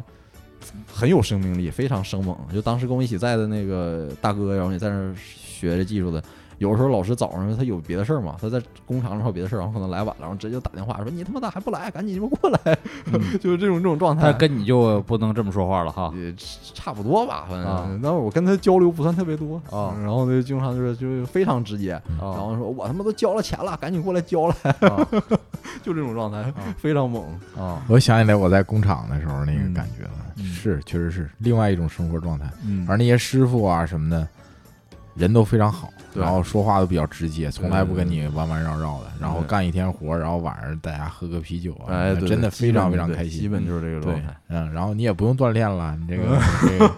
这个感觉非常充实。嗯，对，嗯看起来干之前以为焊工应该相对比较轻松嗯嘛，毕啊竟嗯不不轻算松不算体力工作，结果干上之后发现，哇塞，这个跟平时坐办公室比，绝对是超强体力劳动。对嗯然后做那个氩弧焊用的那个焊枪啊，它是有三个三个管路，一个是一个电管，一个水管和一个气管。然后那个那个焊把看起来不是很重，嗯大概其实加上后面拖那个线，可能几斤吧，就是这大概也就是几斤的力。嗯， 但是你知道焊接要求你的手法非常稳，嗯然后做走那个特定的那个线路，它对氩弧焊那个焊枪啊那个钨针和焊接面儿误差在正负一毫米之间，控制在正负一毫米。然后一般一个焊道你要焊合格斗，至少要焊三十公分，三十公分，然后以一个很慢的速度推过去，然后你的上下幅度不能超过一毫米。非常非常难，新手真的非常难。我经常都是把那个焊锹那个线扛到肩膀上，就这样，我感觉也很重。就前两天回去吃饭，我是左撇子嘛，然后我用那个左手拿焊锹，回去之后我这拿筷子拿筷都子拿拿不不住住，手疼，就这种状 态行。而且我赶上一个比较好的就是现在我去的时候是冬天，对比较凉快。对，夏啊、夏天的时候我的那个就是越焊越热，那个嗯焊接件儿因为一边接正极，然后一边是那个负极嘛，打起来之后那个非常热，就跟烤箱一样那个焊件儿。嗯我那时候就搁那个钢结构那个里边 儿焊焊嘛，那个钢结构那玩意儿待过冬冬冷夏热呀，那嗯地方。是然后焊完之后，我进去之后半个小时，嗯那个状态基本上就跟跳水里爬出来是是一差样不。多对。嗯焊完之后，夏天那做完那凳子都湿对了。而且你做焊接没法穿短袖，，对，必是须穿那厚那防嗯护，因为不然那个焊渣烫到衣服上就是一个窟窿。那戴眼镜儿也挺也挺费劲的。现在还好有那种焊帽，因为啊我就戴眼镜嘛，然后用那种焊帽，但是也也也也比比较麻烦，不戴但是又不行，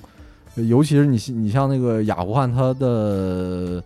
紫外线辐射特别强，你知道吗？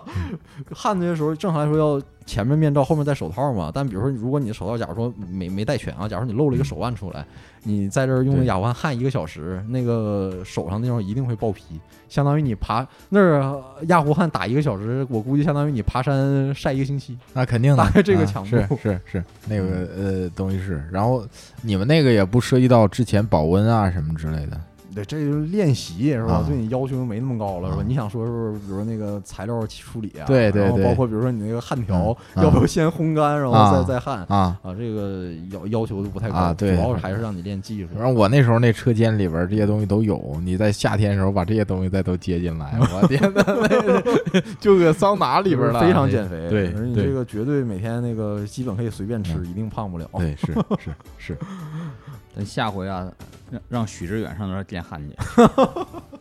咱下回再认识谁，就把带电焊去，就挺好的哈。嗯哎，以后拍 YouTube 综艺啊，咱就是电焊去，怎么样？嗯，这这有点有点像美国拍那什么什么锻刀大赛是吧？啊一人搞个那个焊工大赛、啊车工大赛是吧？啊，对这听起来都应该是都应该是中央二搞的节目，这个 是打反差人设啊啊，知识分子你不老边界感吗？ 给你这真正找那个那啥去，给找八个那个同学给你围住，天天在电焊，嗯然后早上吃羊肉汤，晚上打牌喝嗯酒，然后那个那个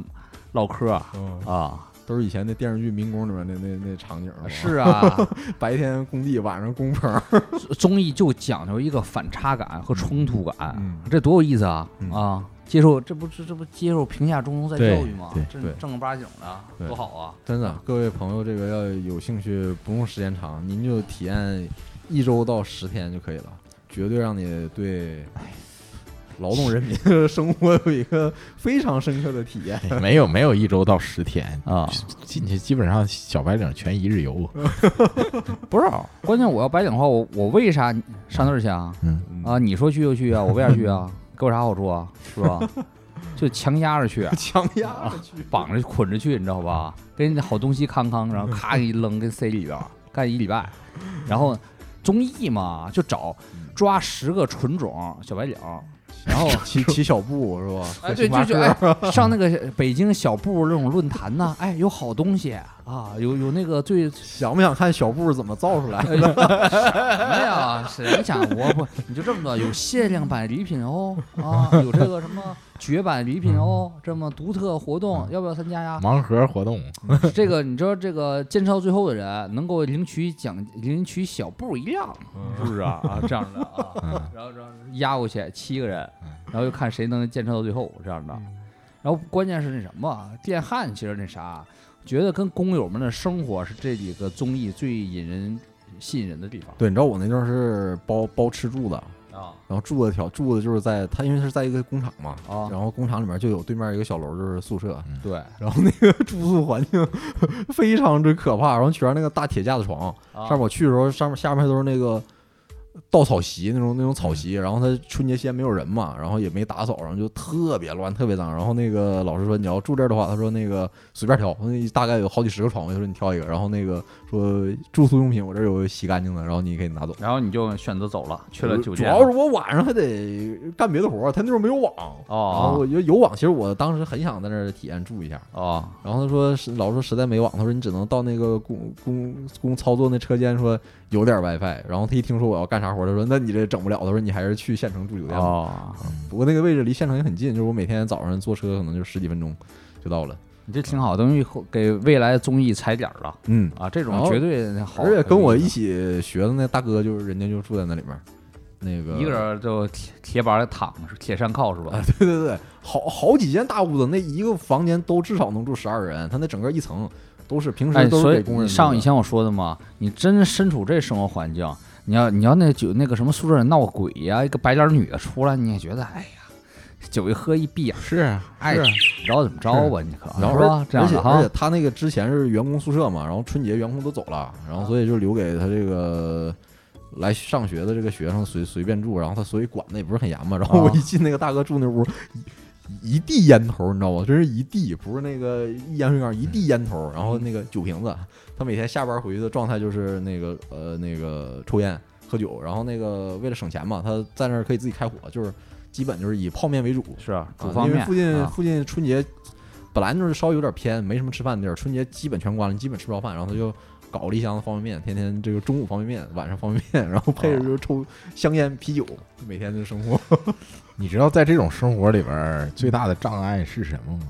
是其实是人。啊，呃 你想想，你跟六个这样的人住一 屋，你想你想过吗那才好看呐！我特想看对徐志远跟六我个人跟你录说戏啊，这个这个我我经历过，实话实说我都受不了，我受不但了是。你的身份是不是工头啊，或者不是我那个就是是没有，你是戴那个红帽子是吧不？他们不是戴黄不是不是帽子我是服务方的嘛啊。我原来住过那个，就是上那个钻井队啊住过那个集装箱嘛。啊集装箱也是一个冬冷夏热的地方。嗯然后我最受不了是什么？我最受不了抽烟，你知哦道吗？然后我那个你去的晚啊，下铺肯定叫人挑走了嘛。嗯我要住上铺，下铺那大哥搁那抽烟， 然后给我住的人嗯人顶上都冒烟了，对，顶上都冒烟了。然后那个那个人家真正干活的工人都有自己的呀，他都有自己的那个箱啊。嗯就我安排是那个司机的那个箱，嗯我跟司机住一起，然后司那司机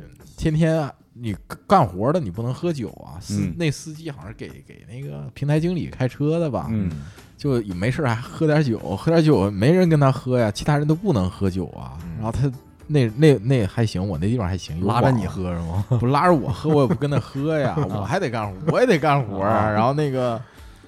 视频，视频里喝啊，然后搁那抽烟，然后然后没事儿看那时候有有有有直播了嘛啊，女的搁那直播，我我后来受不了了，我跑那个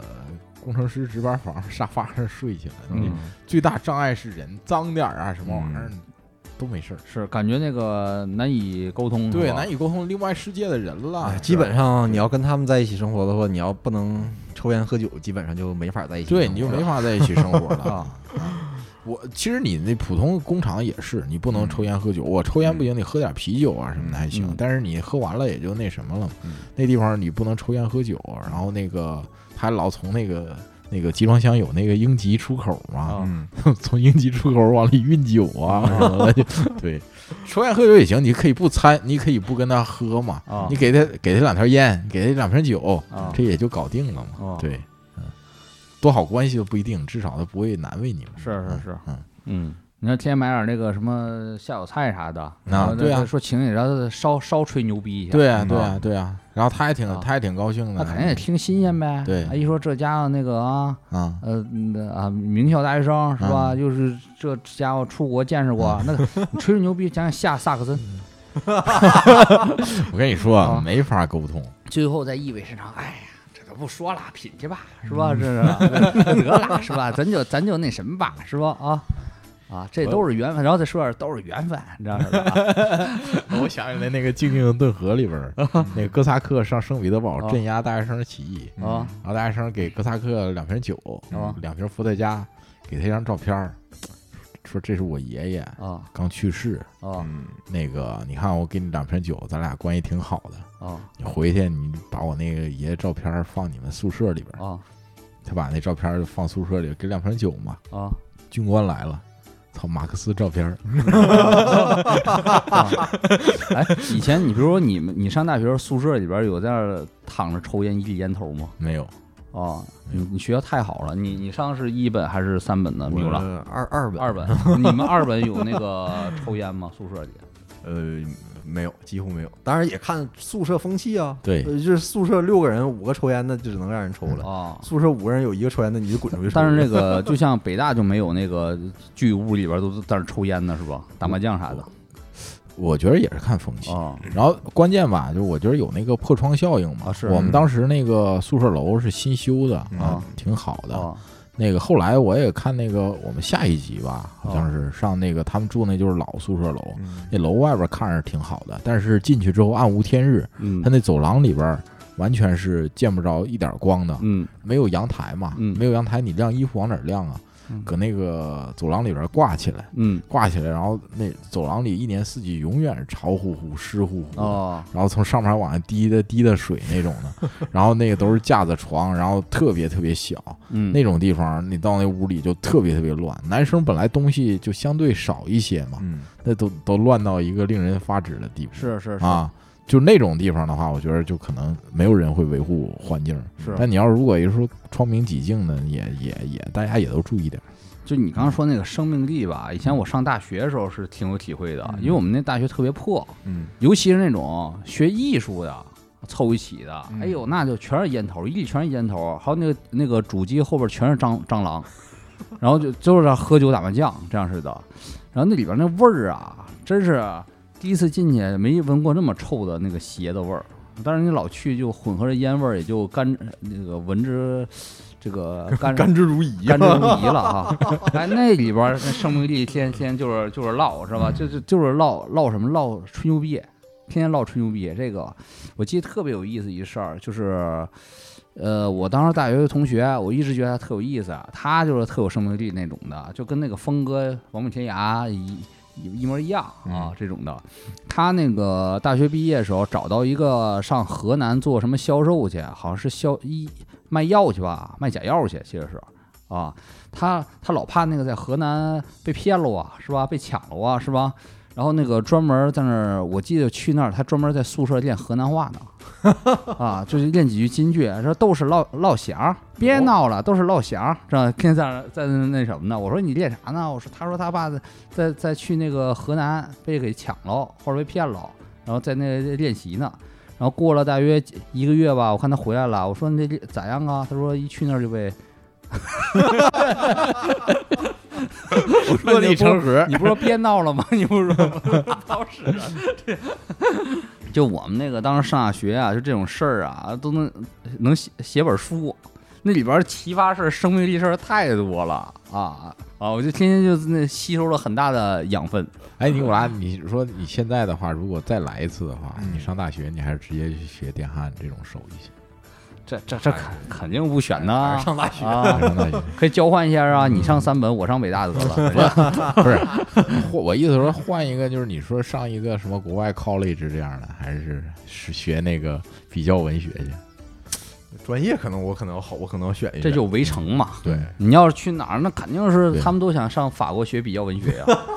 你上比较文学，觉得都是见着许知远这样人，觉得没劲呢，就想吸收点生命力呀、啊就想着来点别闹了啊，对所以都是我老 想儿对，所以我感觉就是要再来一次的话，其实其实都无所谓，但是多一种体验挺好。那就是，嗯，所以需要综艺嘛，对，综艺体验人生。都人是命运的安排，对不做这种假设，往前看就可以了。其实尼古拉想说 体验，说现在假期就可以去体验，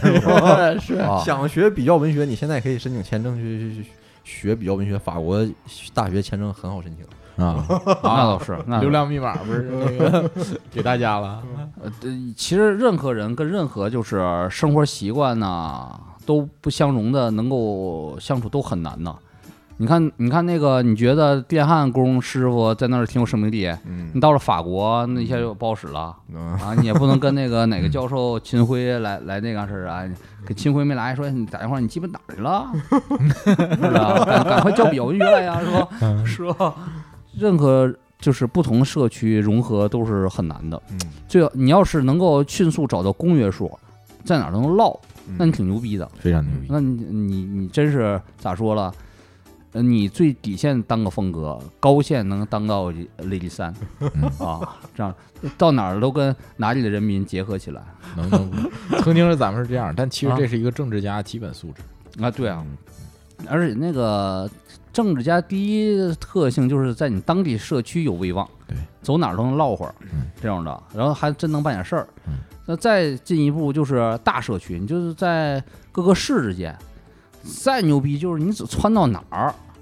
你都能那啥。就比如说，我觉得窜到印尼你就见蓝鹏回国是吧？但是他也是在闽南这种，比如说广东、福建人群体中啊。嗯，我觉得那个当初太平天国呀，他作为一个广东人窜到广西，能够拉出队伍来，这其实挺牛逼的政治家了，非常非牛嗯常非常厉害政治家了啊，非常非常厉害政治家了。你就比如说一个，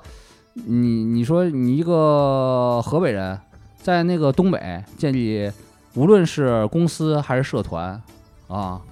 嗯，那都挺难的了。你看那谁就做到了，那个赵本山那助理叫阿豪，他就做到了。他以前是那个石家庄黑社会，然后他到东北又成为东北知名黑社会，那这就是人才，政治家这是啊。呃，你从西西西里岛来，然后你到了纽约，能成为纽约地下家族，嗯甚至你家能参选那个参议员，那但就就是人才呀。人才肯尼迪家族什么的，以前不也是黑黑手党有瓜葛嘛，都是。对，哦、就是说那个咱呐，比如说做节目，走到哪里跟哪里人民结合起来，那咱其实综艺就做成功了。嗯那就你看我们现在其实做 YouTube 也是在争取啊，也是一项的等于说宣传呐、如果我们能得到港澳台人民群众的欢迎，那也是跟港澳台的人民群众结合了起来呀、是吧？这这也是挺重要的啊。如果咱们能把你说尼古拉录电焊这种的深深入了这个中原老乡，呃，那个的节目，然后放在 YouTube，能得到全球华人的，哎，觉得挺有意思，那也是巨大成功啊，是不是？嗯在在其中必须得接接做很多的去粗取精，找到共同特性，嗯让他们。你看啊，你我能理解你说那生命力，但是如何把它包装成一个节目，让大家都觉得，哎，他们还挺有意思，挺有活力，而不是单纯的鄙视他们啊，嗯就觉得或者一种许志远似的，或者人类学家审视吧，什么是套上一个大词儿，什么什么这那哎，的。其实我觉得这方面比较好的样本，其实欧美那些就是类似这种题材的，比如说我之前看过一个他们在那个美国很偏远的地方挖金矿，对啊，就是接手那种要破产的这种金矿，然后一个小组过去，然后怎么给你就一个月或者几个月时间，你把这个小金矿盘活，每天产出多少黄金来？是啊，对，这种节目其实做的就很好看。展现人最本质的力量是吧？嗯嗯什么勇气呀、嗯行动力呀、啊意志力呀，嗯这种抗挫折这种的，对嗯不对？这也是挺那啥的。对啊，得设置一个核心的主题，嗯这种的。你看，就比如说，呃，其实 A B 测试是很好的综艺，就是两个小组，嗯然后去那儿，共同都是工友。然后那个如何在那个各自宿舍 A、B 舱里边，你能当上领导者，嗯然后你们那带领这个小队，你这个带着工友们焊出一个什么玩意儿来嗯啊？这玩意儿挺有意思的，是吧？非常有意思，啊，尤其是两组人不一样，可能一找对比项目啊，一种是找那个学术一点儿的，一种找那种像风格王者天涯这种的，然后最后那这多有多好看呢哈、绝对好看这个。这我看都没啥悬念。哦，那 是是没悬念，那那那我还行，再我给你我知道咋制造悬念，咱这一个清华一北大的呗，有悬念吧？这得有悬念， 这也没啥悬念。那你说那有悬念吧？那谁能赢啊？清华赢还是清 北华大百赢分之百赢啊！那不一定吧？工科是 吗？不这是，样那个南京理工对战北京理工是吧？不是啊，我说这跟人搞关系，啊你咋认为清华就更哎能搞好关系呢你？看你个不了解，是不了解 啊清华组织是相当厉害。啊！我觉得哎，到时候啊，你这种钱财呀，就是说，哎呀，我专家专家万个人们，肯定要清 华赢。啊我到时候做个做个结果也得让你打脸，然后哎呀， 对说我错了，哎，对你拿拿我当悬念，这行。啊， 让你先录两版是吧？哎啊，那个 A 行，然后啊第二版哎啊 B 行，啊啊啊对，其实那个马东说的一句话呀，我这是奉为怎么说，也不能说圣经吧，是奉为金句吧，我一直记着。他说综艺的本质是两种价值观的冲突，嗯哎，人就爱看冲突，人不爱看和和美美，哎，对吧？是和和美美那是春节晚会，对吧？ 但你看现在电影为什么不好看了？没啊冲突，因为审核嘛，嗯审核那啥嘛。嗯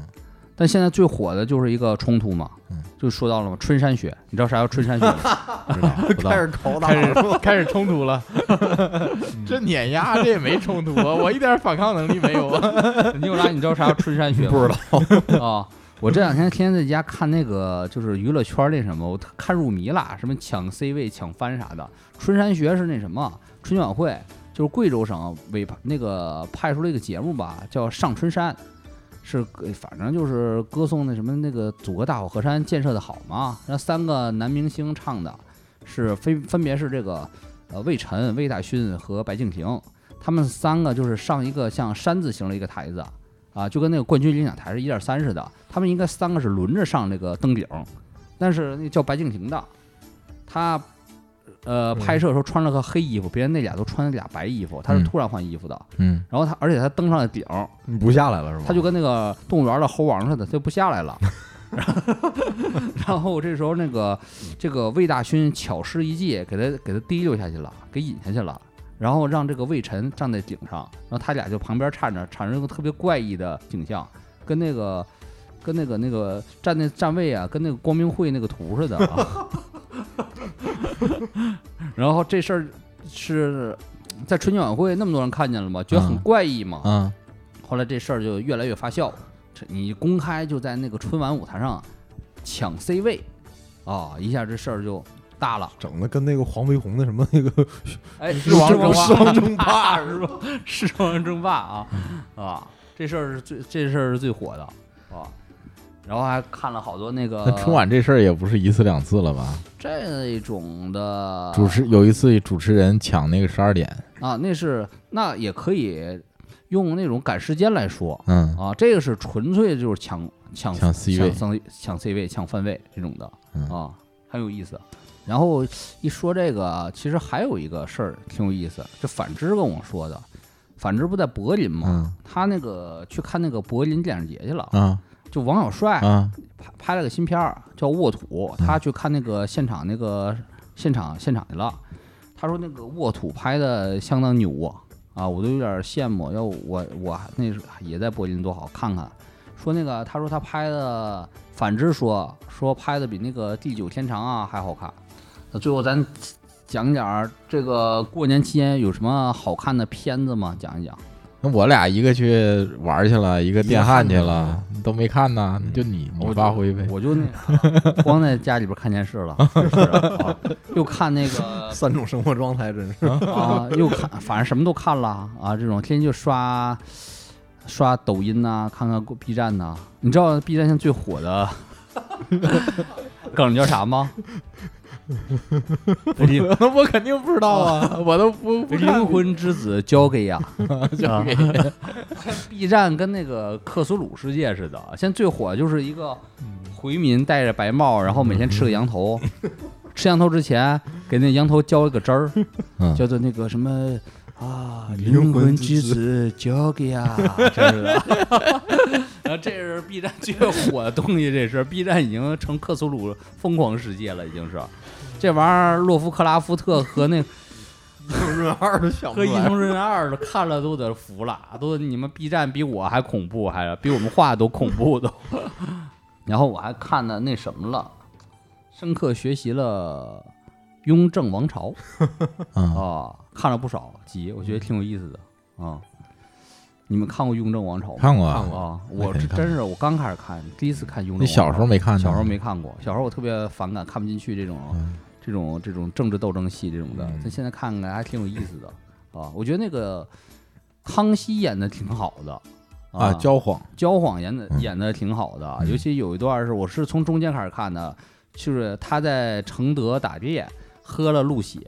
喝了鹿血一下上劲儿了，他就在这个。老发聊夫呃聊发少年狂，嗯让太监呐把那个牌子都给我朕给端来，嗯朕今儿要 一锅烩了。 然后那个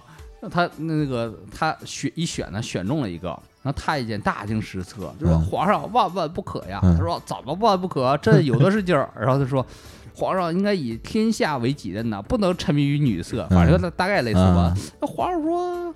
也有点道理哈，嗯那算了吧。然后那个，然后就去溜达了，带了两个护护卫，一个叫图里琛，一个叫什么我忘了、嗯啊。然后那个走到那个他翻牌子那个妃的附近，发现那里边有两个人影，一男一女，跟皮影戏似的嗯嗯啊，谍影重重，是不是？然后， 然后一看这事儿，其实他们都知道出事儿了。太子啊，跟他那个爱妃啊，是有点儿就是嗯双宿双飞了啊。然后那个那图里琛呐，一见着场景，立刻假装撒尿去了，都不回来啊。然后那个就在一个人气的这个康熙啊，上蹿下跳啊。我就觉得这这片儿挺好看，这片儿，嗯然后就开始看，嗯然后看了好几集，然后就觉得哎呦，真真挺有意思的这事儿啊，真挺有意思。你要尤其对比《雍正王朝》跟那个《男孩的誓言》，那简直是两个风格啊！你看咱们要推荐的《男孩的誓言》里边一点儿谋略都没有，是吧？ 全是特别诚实的人，是吧？说今儿晚上毙了你就得毙了你，说这个，说开录像厅就去偷录像机 说偷开录像厅就去偷录像机去了哈， 一点儿这个谋略都没有，都硬来的哈。那你想啊，你看那个是康熙王朝，你要看的是皇太极王朝，啊，不是，我看雍正王，不是对雍雍正王王朝啊，雍雍正正王王朝啊你，要看皇太极王朝，我或者是努尔哈赤王朝，我估计也跟男孩儿的誓言差不多。 努尔哈赤王朝有啊，不叫《孝庄秘史》吗？ 你拍的也都是谋略了，你那就是你就讲讲十三副铠甲，你怎么找着十三个人穿上，大家一起往出整，讲射箭、练兵是吧？对呀，练武啊啊，如何加入黑帮嗯啊？其实有那个绣春刀演过一点儿嗯啊，嗯绣春刀二演过一点还有儿，韩国那个南汉山城，南汉山城演过，龙骨大，对对对，演过 演过不少嗯对对啊，就你看南海山城那帮人，嗯呃，南海山城还好吧，就是那个什么最强兵器宫啊里边儿那些，对，神片儿你看里边儿那些人，啊，那能有谋略吗？嗯没有对吧？啊，啊，比的就是那啥嘛，比就狠呐，射箭啊、大明砍啊谋略挺多的啊啊，各对呀种，斗啊心眼儿，对呀，你就看那个《绣春刀》里边儿那斗争强度，哎呦，这窦胸超那个， 这这太弯弯绕了，可能嗯别的文化都看不明白这看不个，啊 这整的这么复杂呀，啊是吧？啊然后还看了那个有个片儿，我觉得不错，你们看吗？三大队看了吗？我看了，我看了，哎，这片儿嗯你觉得怎么样？你说的是电视剧还是电影？电影啊嗯影儿电影版电影版，觉得还行吧，啊不难看吧？我觉得还挺好看的。嗯我是一那个。就是看上线流媒体了嘛，我嗯看了还真挺有意思。我是特别感兴趣，它那个有点儿公路片儿那感觉的，嗯啊，今儿上湖南看看，然后明儿又去这个就是沈阳什么的、嗯啊，这后儿去什么广东，对，而且一般还都他们因为没有身份了嘛，不是警察了，嗯只能找地下社会的人去调查这事儿。哎，我觉得这个点挺有意思的，有点像以前我还看一篇儿挺类似的，叫那个《人山人海》，我觉得有点这意思，啊，也是追追追追仇人嘛，追仇人，然后也不能通过警察了，警察不管这事儿，然后只能通过。各个地区的这种地下社会混子，啊这种偏黑社会这种的，然后把那人找出来，啊，我觉得那个三大队跟那个人山人山人海啊，这方这个点挺类似的，挺爽的。人人山人海，万哥看过吗？我看过，啊，是吧？你看的是那个国内版还是国外版呢？我看国内的，我就看国内的啊，你你看那版本，那个吴秀波没什么戏份都是吧？啊，，对，是，国外版比这狠多了。国外版是那个最后啊，是那个陈建斌在煤矿里找着那个吴秀波了，然后吴秀波是最后把那矿给炸了，啪炸了，是完全是不一 样这完听着肯定海外版了。啊，完全不是一个结局的啊是，而且那个吴秀波是。哎，不对，我说错了。最后结局是把矿给炸了，但是吴秀波是在里边被人给弄死了，被别人给弄死了。啊，黑吃黑这种的、啊，这里边特狠，那里边是，而且情情节啊有很多那什么，还有那个陈建斌藏毒品，他老乡就坑他，让他那个藏个毒品，让他吃来，然后还拉出来这种的这种事儿，呃，这好，那个国内版国外版差特别特别多，情节完全都变了。好像国外版陈建斌最后是死了，然后国内版陈建斌是活着了，然后来个来来了一段伪光正，然后那个结局，这个而三大队这事儿吧，反正这片儿我觉得质量还行，但嗯是在这个时代可能不是那哎什呦么，。你要说是与时代脱节，那还得说是那个《非诚勿扰三》嗯这那片太儿啊太，我这我真看了，你跟我说完，然后我看了，如何评价？无语啊， 无语凝噎了是吧？啊这片儿， 完完全无语。嗯，还有一片儿我觉得挺过时的，好像是好好好像是二十年前、十五年前的情节那种感觉，就有片儿叫那个《二手杰作》。啊，也上流媒体了，就那情节特别的、特别古早啊，一个人什么那个成为了自杀，然后那个、没死嗯没死，啊然后他那个诗歌，他写诗特别好，啊然后成为偶像了。啊，这都这这感觉像九十年代的事儿是这啊，八十八十，嗯， 孩子那时代，对，啊那个最时晚也是什么韩寒、郭敬明什么啊，那对个对，新最概晚念作文对那时代，对对那个时还代，还尊敬这玩意儿作者什么的哈，嗯作者还是个事儿似的哈你。还得认真写，你啊你像你像你胡写，你不也能写成 S X？哎呦， 我就觉得我一下就听到这个那个，我觉得是我我就我突然理解什么叫现代诗歌了。嗯，就是你有这么高速运转的机械进入中国，记住我给出的原理。小的时候就是研发人啊，他是阴间政权管制者，他为什么？他有生灵给他运转先位啊。王龙江一派都在蓝牙，哦王龙江化名我小舅，我亲小舅赵金兰那个嫡子嫡孙。现代诗歌是不是？保罗·策兰是不是也这玩意儿？以前我小时候看那个现代诗歌，怎么觉得看不懂啊？怎么这深奥啊？我后来我发现了，哎，这就是语言障碍症，就是现代诗歌啊。 你知道什么叫高速运转的机械进入中国吗？ 我我一你开始我这个我还想，我还在想，嗯你往后念的时候我就不想 了。然后后来又发现了，这人说这话的人呐，是有点有一个语言障碍的一个病症，所以他会把一个很简单的东西抽象成一个特别复杂的东西，用指代。所以有人分析，高速运转的机器进入中国，指高速运转机器指的就是汽车；进入中国就是开进小区，高速运转机器进入中国就是汽车开进小区。记住我给出的原理，就是说，呃，给出的原理就是啊违反了小区的规定。他是阴间政权管制者，他把这个呃小区的保安呐或物业会啊称之为阴间的政权，就说他开进来了小区没有登记，违反了小区业委会的规定啊 啊。他说有生灵给他运转仙位，还有说专门饲养他。生灵指代是保安，他把保安说成了一种人形的生灵啊。他说有保安啦，不说有保卫吗？而且我们那个专门还呃这些这个业主还出钱养这些保安，所以就是有生灵给他运转仙位啊，我们专门饲养它的意思。